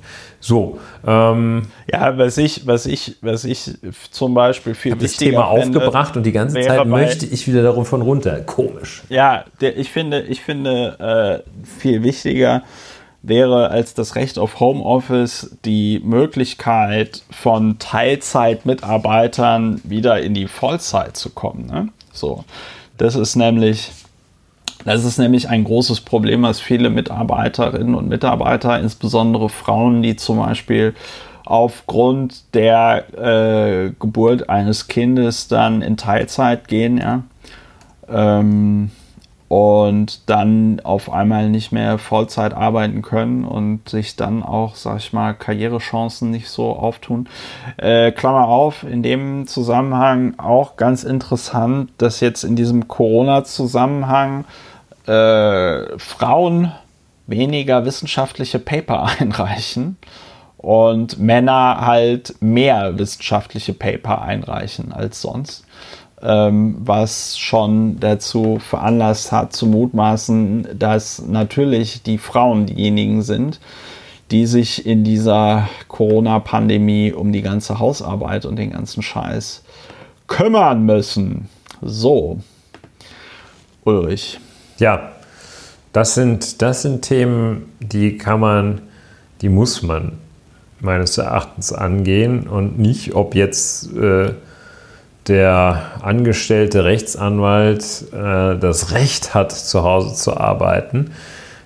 Äh, abgesehen davon, das ist ein Arbeitgeber meines Erachtens sowieso sowas von völlig aus der Zeit gefallen, wenn der einem Mitarbeiter, der sagt, ich würde gerne ein, zwei Tage in der Woche zu Hause arbeiten, wie kann man das nur versagen? Ja, und also ja, das, man muss das, das schaut ja man sich an und wenn der nichts bringt äh, und ja. der Umstand, dass er oder sie dann zu Hause sind, dafür nutzt, den ganzen Tag nichts irgendwie auf die Kette zu kriegen, dann sagt man, nee, ist nicht mehr. Ne? Dann kannst du dir dein Recht auf Homeoffice, kannst du dir in Jahre schmieren.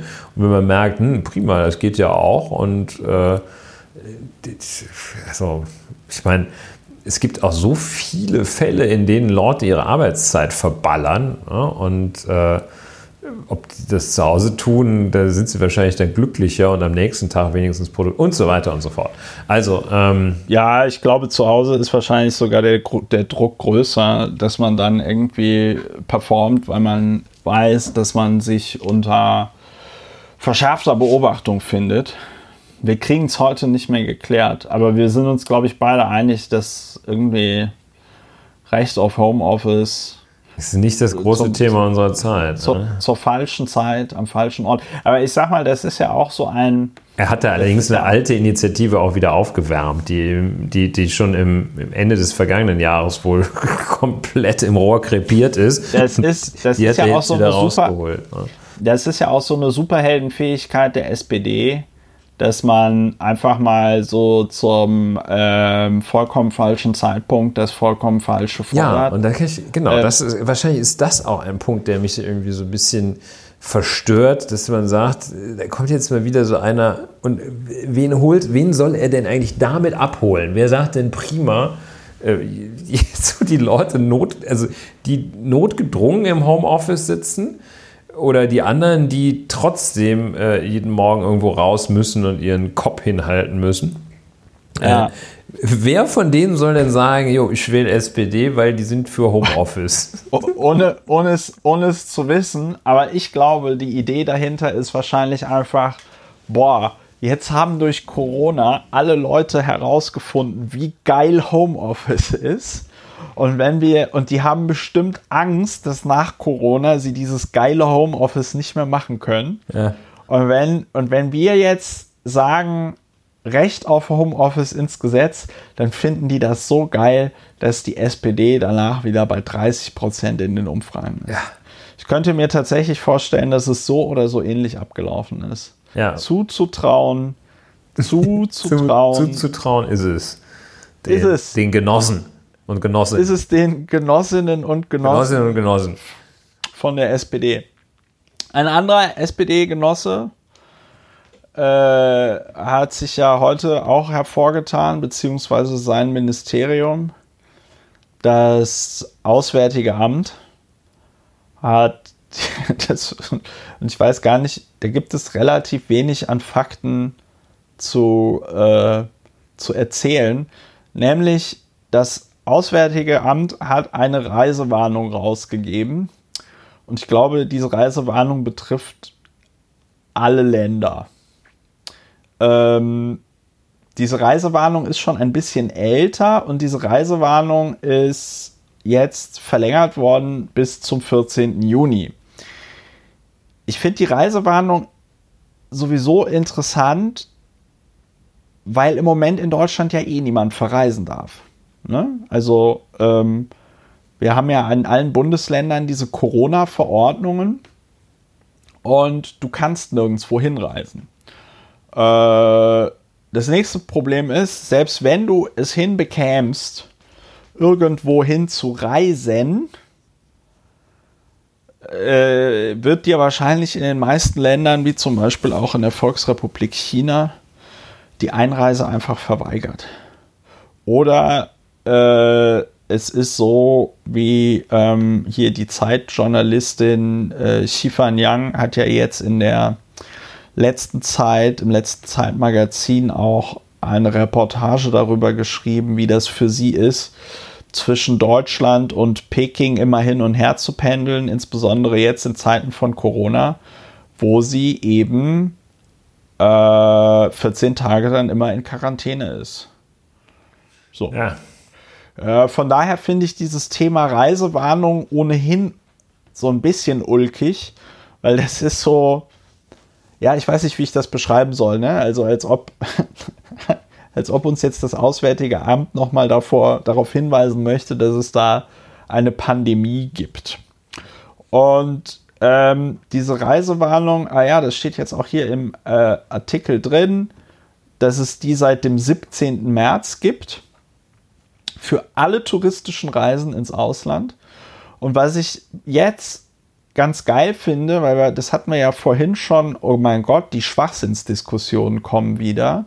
Es keimt im Moment so eine Debatte auf, werden wir in diesem Sommer überhaupt normal Ferien machen können? Deutschland, der Reiseweltmeister, können wir überhaupt nach Mallorca fliegen? Und ich glaube, ich glaube, die äh, Antwort lautet nein.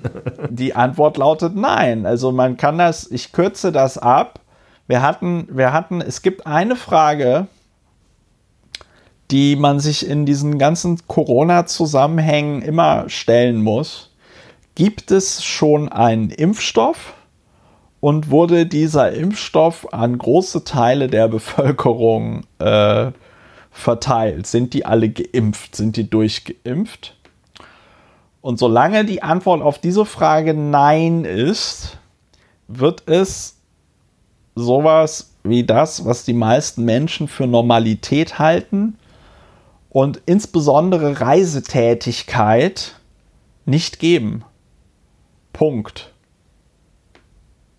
Ja, man kann dann noch sagen, also äh, der, das, was sich da äh, offenbar beeindruckt an dieser Reisewarnung des Auswärtigen Amtes, ist ihre, ihre äh, die Banalität, die damit einhergeht und dass, dass da nochmal das Selbstverständliche gesagt wird.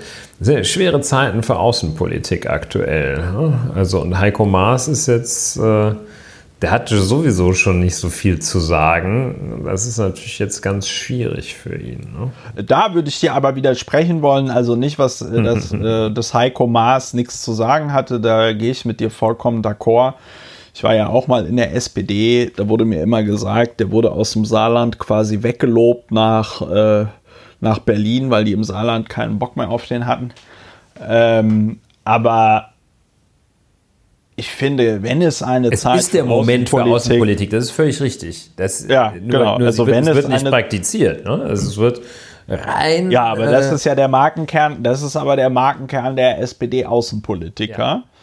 Ja. Äh, dass man also, einfach keine Außenpolitik macht. So. Gut, und Heiko aber Maas hat sich, hat sich dem einfach auch ergeben, dass aktuell äh, Außenpolitik praktisch nicht nicht praktiziert wird. Und das ist natürlich eine äh, ganz schwache Nummer. Ne? Und dann das Einzige, womit er um die Ecke kommt, ist seine Reisewarnung. Das ist sehr, sehr wenig. Ah. Ja, ich finde das halt einfach, ich finde das halt einfach, ähm, ich finde das halt einfach, das ist, das ist, also, ich, weißt du, genauso wie du komplett äh, irritiert bist, dass Hubertus Heil zu diesem Zeitpunkt über äh, Homeoffice über ja. Homeoffice redet. oder, oder wie wir auch ein bisschen irritiert darüber sind, dass die gute Frau Müller vom Verband der deutschen Automobilindustrie über äh, über Autoprämien redet. Ja. Das finde ich dagegen, also jedenfalls, ich finde es ja, unmöglich, gut, das ist, aber das, das finde ich noch, noch, schlüssig. Das ist noch. Ja, das ist noch schlüssig in, im, im, im Sinne, ja, das ist noch schlüssig im Sinne ihrer Tätigkeit da als Cheflobbyistin. Ähm, ich glaube, ich finde es einfach komplett irritierend, dass, ähm, ähm, dass die Deutschen noch ans Reisen denken es gibt da auch eine Umfrage von äh, äh, YouGov, ja, ähm, generell zum äh, Thema auch nochmal Corona. Und äh, da steht dann nochmal drin, fast ein Drittel der Deutschen haben ihre Urlaubspläne für den Sommer laut der Umfrage bereits über den Haufen geworfen. 22 Prozent haben von einer Auslandsreise Abstand genommen. 9 Prozent wollen auf einen ursprünglich geplanten Urlaub im Inland verzichten. Nur 18 Prozent sind bei ihren Reiseplänen geblieben. 45 Prozent sagen, sie hätten vor Ausbruch der Corona-Pandemie in Deutschland noch gar keine Reisepläne gehabt.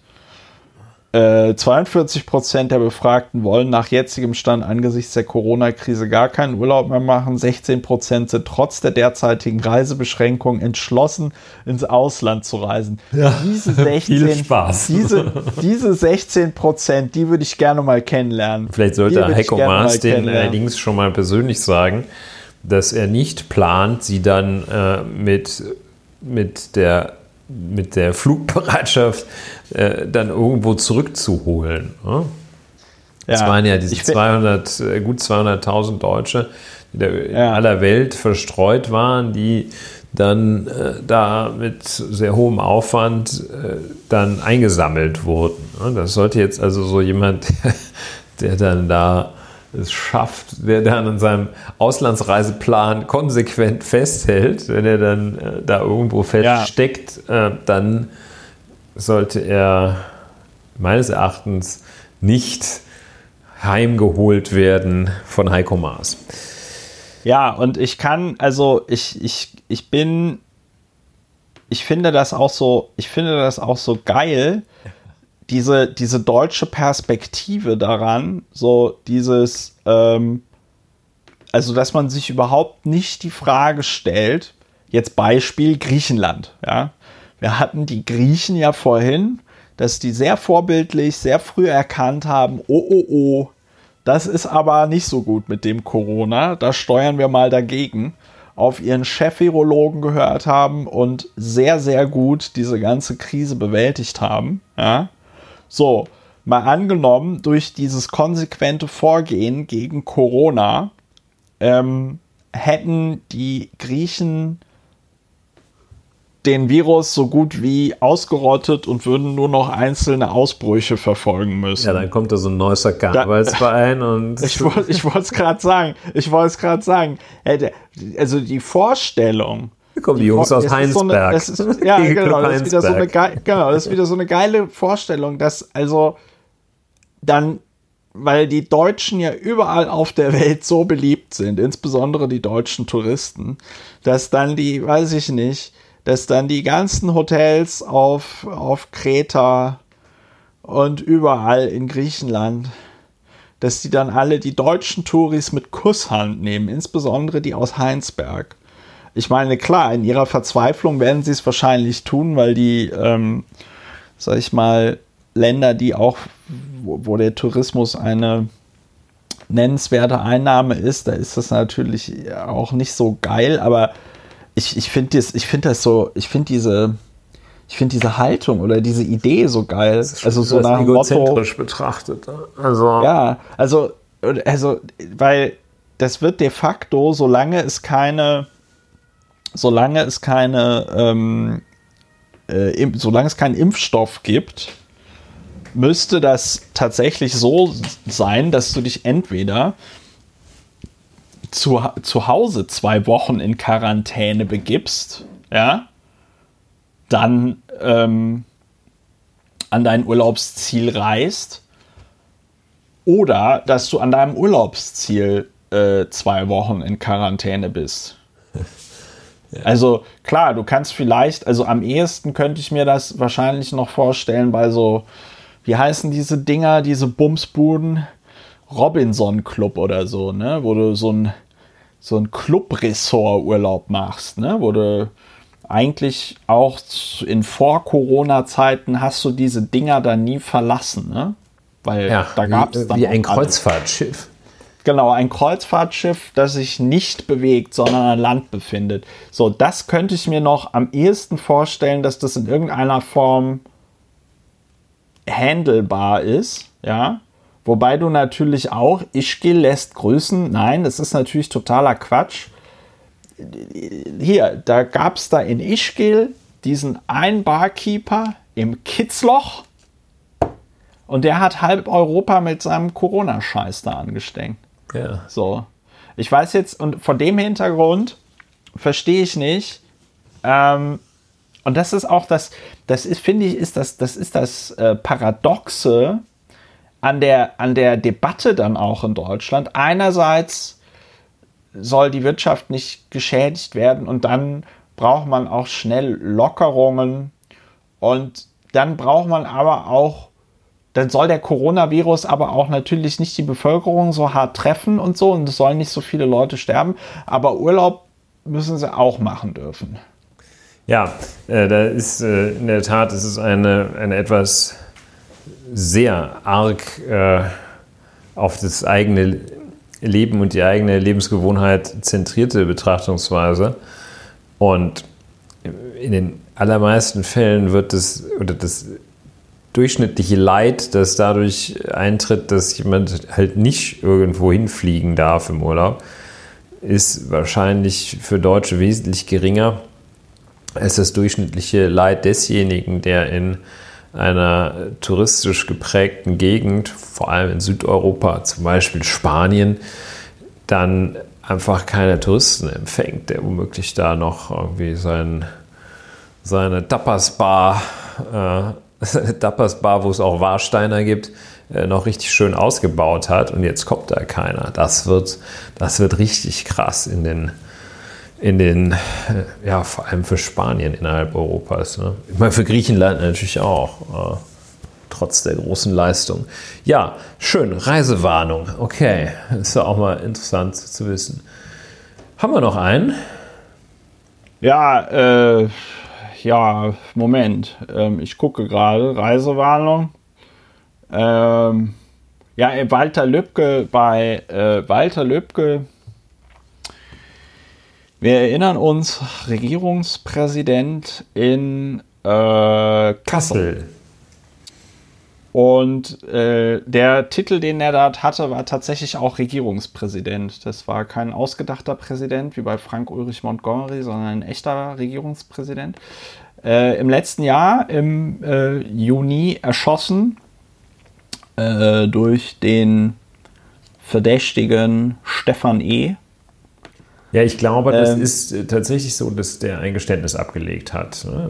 ja, er hat ja ein. Er hat abgelegt, ja widerrufen widerrufen und so. Äh, Jetzt angeklagt. Ich, ich, ich habe das, hab das mit dem Strafprozess so verstanden, dass sie so lange verdächtig sind, bis sie schuldig gesprochen worden sind. Ja, dann muss man sagen, äh, so lange verdächtig bis sie schuldig, äh, das klingt so ein bisschen schräg. Also äh, so lange nicht äh, schuldig, bis sie verurteilt sind. So, und der gute Stefan, der, der gute Stefan E., der ähm, jetzt witzigerweise hier bei Spiegel auch. Ähm, ja, der heißt äh, Stefan Ernst, ne? Der ja, Stefan Ernst genannt wird überall. Ähm, der wird jetzt angeklagt vom Generalbundesanwalt. Das äh, heißt. Was heißt das, Ulrich, wenn der Generalbundesanwalt jemanden anklagt? Ja, das ist äh, Verfahren äh, wegen bestimmter Straftaten, schwerer staatsgefährdender Straftaten, die werden so etwas höher angesiedelt als andere Straftaten, also Terrorismusverfahren. Ähm, die werden, äh, da ist die Ermittlungsbehörde nicht irgendwie die Staatsanwaltschaft Posemuckel, sondern äh, da ermittelt die Behörde Generalbundesanwalt, also die Generalbundesanwaltschaft. Und die klagt auch nicht vom Amtsgericht Utzbach an, sondern die klagt gleich vor dem örtlich zuständigen Oberlandesgericht an. Das Ganze äh, spielt also so in der äh, einfach eine Liga höher, beziehungsweise zwei Ligen höher. Äh, die Kleinkriminalität äh, bis hoch zur etwas beachtlicheren Kleinkriminalität wird vor den Amtsgerichten verhandelt wenn es schwer und äh, schwerer und schwer wird, dann fängt man gleich beim Landgericht an und wenn es äh, ganz krasse Nummern sind, wie eben Terrorismusverfahren, dann klagt die Bundesanwaltschaft vorm Oberlandesgericht an. So hier geschehen. Und das heißt, dass man hier jetzt nicht einen schnöden, äh, ja, schnöde ist natürlich auch kein auch keine Petitesse, aber man klagt nicht einen einfachen Mord an, sondern äh, man klagt hier einen terroristisch motivierten Mord an. Ja. Und ähm, wie läuft das jetzt weiter ab? Das, äh, ich habe jetzt hier gerade geguckt, das wird dann vom Oberlandesgericht äh, Frankfurt am Main äh, verhandelt. Ähm, äh, jetzt muss aber quasi die, also das, das, äh, der Generalbundesanwalt äh, erhebt Klage. Eine Klage, ja. Und dann muss das Gericht das Verfahren aber auch eröffnen, ne? Nein, das muss, ja, also es muss im Sinne von, äh, es trifft jetzt die Entscheidung darüber, ob es einen hinreichenden Tatverdacht sieht, dann führt es das Hauptverfahren durch. Und wenn es sagt, nee, also diese Anklageschrift, die überzeugt mich aber wirklich gar nicht, äh, kann auch sein, dass es ein völlig anderer war. Diese zwei, drei Beweismittel ist ja für die Tonne. Dann sagt es, nee, das eröffne ich jetzt nicht. Und wie ist das? Ähm, äh, also, dann legt das Gericht auch fest, wie viele Verhandlungstage es gibt, ne? Ja, das legt es nicht im Voraus fest, sondern äh, es gibt so eine gewisse Schätzung ab und äh, stimmt dann mit allen Verfahrensbeteiligten die Termine ab. Und wenn es länger braucht, wenn es mehr Zeit braucht, dann wird mehr Zeit dafür aufgewendet und wenn sie früher fertig sind, sind sie früher fertig. Also sie sagen jetzt nicht äh, hier in zehn Tagen, wir verhandeln jetzt zehn Tage und am zehnten Tag gibt es ein Urteil, was auch passiert, äh, sondern die Verhandlungsdauer ergibt sich dann im Laufe des Verfahrens. Und was ich interessant finde, ist, dass dem Stefan Ernst jetzt, ähm, äh, also es wird nicht nur Stefan Ernst angeklagt, sondern auch sein mutmaßlicher Helf Helfer Markus H. Und Ernst wird auch noch vorgeworfen, einen äh, Geflüchteten äh, versucht, versucht zu haben, einen Geflüchteten zu ermorden. Ja. Aus dem Leben ähm, dieses, dieses äh, Ernst sind äh, Stefan Ernst einige Sachen bekannt, äh, werden berichtet, dass der auch mal in äh, der, im Keller einer, eines vorrangig äh, von, vornehmlich von äh, Menschen mit türkischer Migrationsgeschichte lebten, also in diesem Haus, ähm, schon als 15-Jähriger Benzin im Keller dieses Hauses vergossen habe und angezündet habe. Da hat er dann wohl eine Jugendstrafe für bekommen. Äh, das wird berichtet, also von einer langen, äh, ähm, von einer langen gegen Menschen mit Migrationshintergrund gerichteten Kriminalitätskarriere ist da die Rede. Und ich meine, das ist 43 mit 16 äh, spätestens mit 16 angefangen. Ja, hart. Ja, äh, wird wahrscheinlich nicht so lange dauern wie der NSU-Prozess. ja, das ist, das ist, eine, keine gewagte Prognose, in der Tat.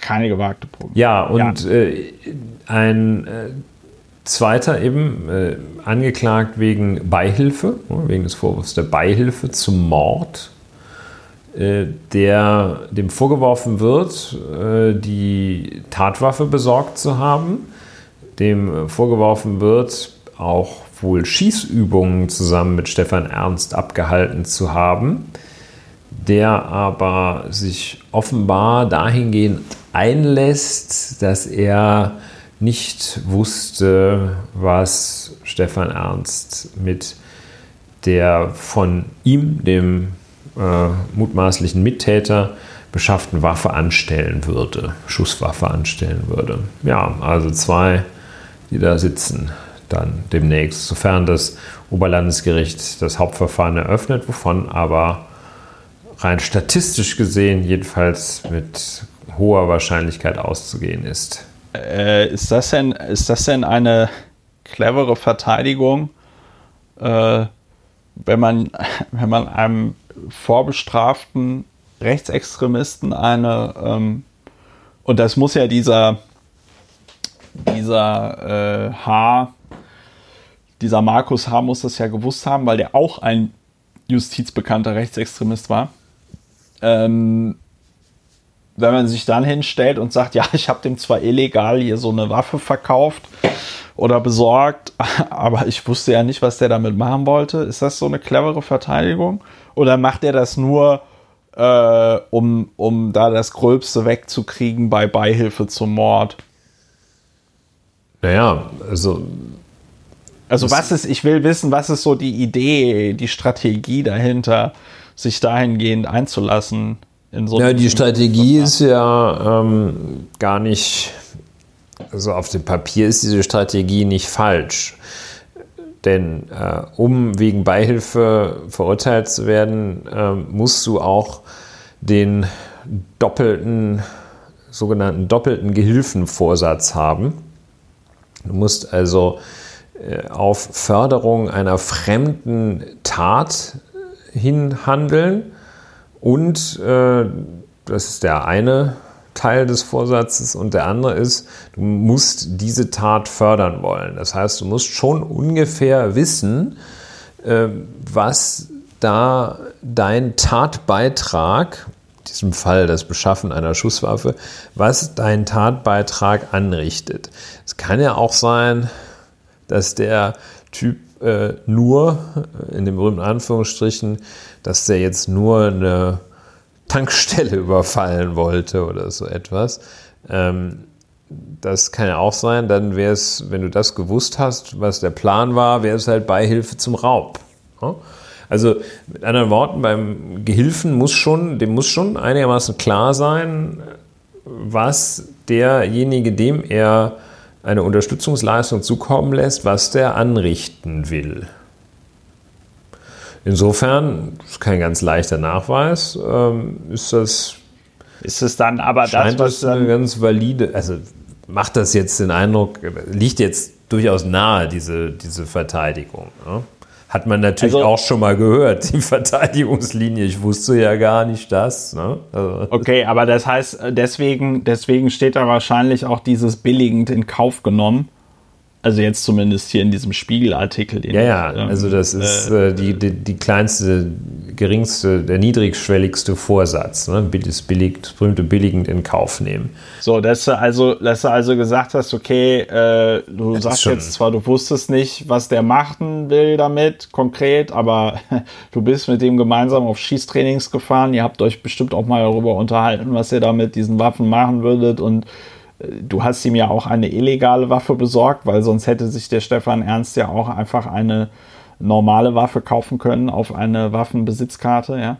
Ähm, also, dass man dann sagt, komm, wen willst du hier eigentlich verarschen, Junge? ja, also ja. ein Selbstläufer ist diese Verteidigungslinie nicht, das ist richtig.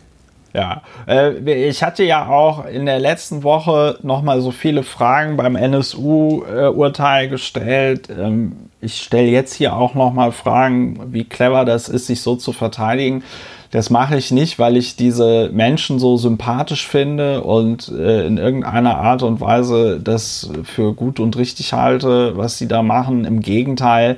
Ich finde es aber trotzdem interessant, äh, wie dann an dieser Stelle die Justiz funktioniert. Ähm, ich frage insbesondere so Fragen wie dieses, ne, was ich dich gerade gefragt habe, mit dem ist das so clever, sich so zu verteidigen, weil ich mir daraus immer auch so Rückschlüsse erhoffe, wie clever oder wie gut ist denn die Verteidigung von solchen Menschen. Ähm, der Attentäter von Halle wurde ja jetzt auch angeklagt. Ich glaube, da ist, ist da nicht sogar schon das ähm, Verfahren eröffnet worden? Mordanklage erhoben. Achso, da hat die Staatsanwaltschaft auch die Anklage erhoben. Hat nun auch die Bundesanwaltschaft äh, äh, Anklage erhoben. Ja.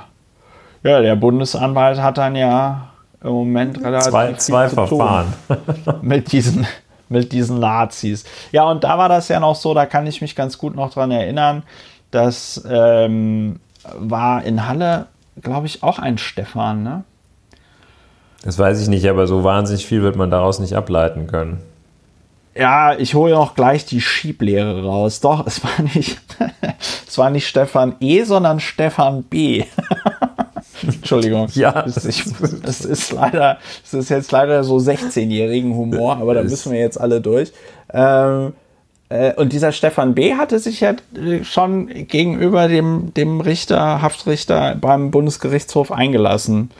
Und der An, beziehungsweise der Anwalt hatte sich für ihn eingelassen und sagte, ja. das sei, das sei alles so aus dem Ruder gelaufen. Ja. Und ich glaube, das ist die denkbar ungünstigste Einlassung, wenn man, wenn man dann so sagt, das ist alles so aus dem Ruder gelaufen. Wäre ja meine erste Frage, wie wäre das denn gelaufen, wenn es nicht aus dem Ruder gelaufen wäre? Also, es gibt ja. wohl auch in der Tat ähm, aus dem Ruder gelaufen. Man fängt sich da relativ zügig dann den Konter ein, dass es sich möglicherweise um eine Schutzbehauptung handeln könnte. Ja. Und das ist auch wohl in dem Verfahren wegen, gegen den Stefan E., also äh, den mutmaßlichen Mörder des Herrn Dr. Lübcke, eine Verteidigungstaktik, Maßnahme zu erkennen, dass ähm, der E dem dem Ermittlungsrichter wohl gesagt hatte, er sei in der Tat zum Grundstück von Herrn Lübcke gefahren und äh, dass äh, der äh, den Herrn Lübcke dann versehentlich erschossen habe. Das ist natürlich, äh, das ist natürlich eine sehr hohe Wahrscheinlichkeit, dass einem sowas um die Ohren fliegt. Ne? Weil das, hat, das soll der gesagt haben. Ja, ja, das soll der gesagt haben. Äh. ja, das ist natürlich. ähm, ist so ein bisschen schwierig, ne? Ich habe den, hab den dann zufällig aus Versehen erschossen. Ja. Ja. Gut, wir kriegen das heute Abend nicht mehr geklärt. Wir haben auch schon zwei Stunden gepodcastet. Wenn du jetzt nicht noch ein super, wenn du jetzt nicht noch ein super heißes Thema hast, über das wir unbedingt reden müssen. Ich habe noch viele, aber wir müssen nicht unbedingt drüber reden. Ja, ähm, was heute ein bisschen zu kurz kam, war das äh, Loben der Hörerinnen und Hörer.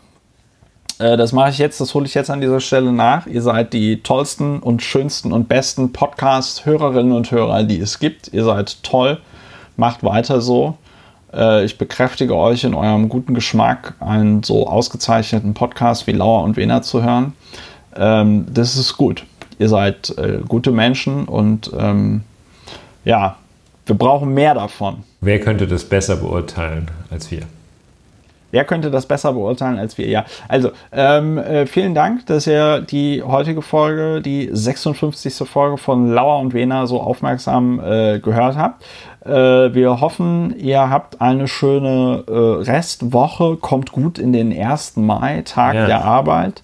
Äh, ich glaube, das äh, habe hab ich jetzt nicht nachgeguckt, aber ähm, wir können uns sicher sein, dass es in diesem Jahr keine Debatte darüber geben wird, wie der 1. Mai in Berlin gelaufen ist. Ähm, Jedenfalls das, das Bürgerfest. das, das Alternative nicht, zum es, Krawall machen, das Bürgerfest. Ich glaube, nicht, dass es eine, ich glaube nicht, dass es dieses Jahr eine alternative 1. Mai-Demo äh, geben wird. Äh, we will see. Ja, also ähm, kommt gut durch die Woche, habt einen schönen äh, Tag der Arbeit, bleibt gesund. Äh, wenn euch dieser Podcast gefällt, überlegt euch doch einfach mal, ob ihr ihn unterstützen wollt. Die Informationen dazu findet ihr auf der Webseite. Und dann wünsche ich euch noch einen schönen Tag, eine schöne Woche ja. und dann hören wir uns bald wieder. Macht es gut. Tschüss. So sei es. Tschüss.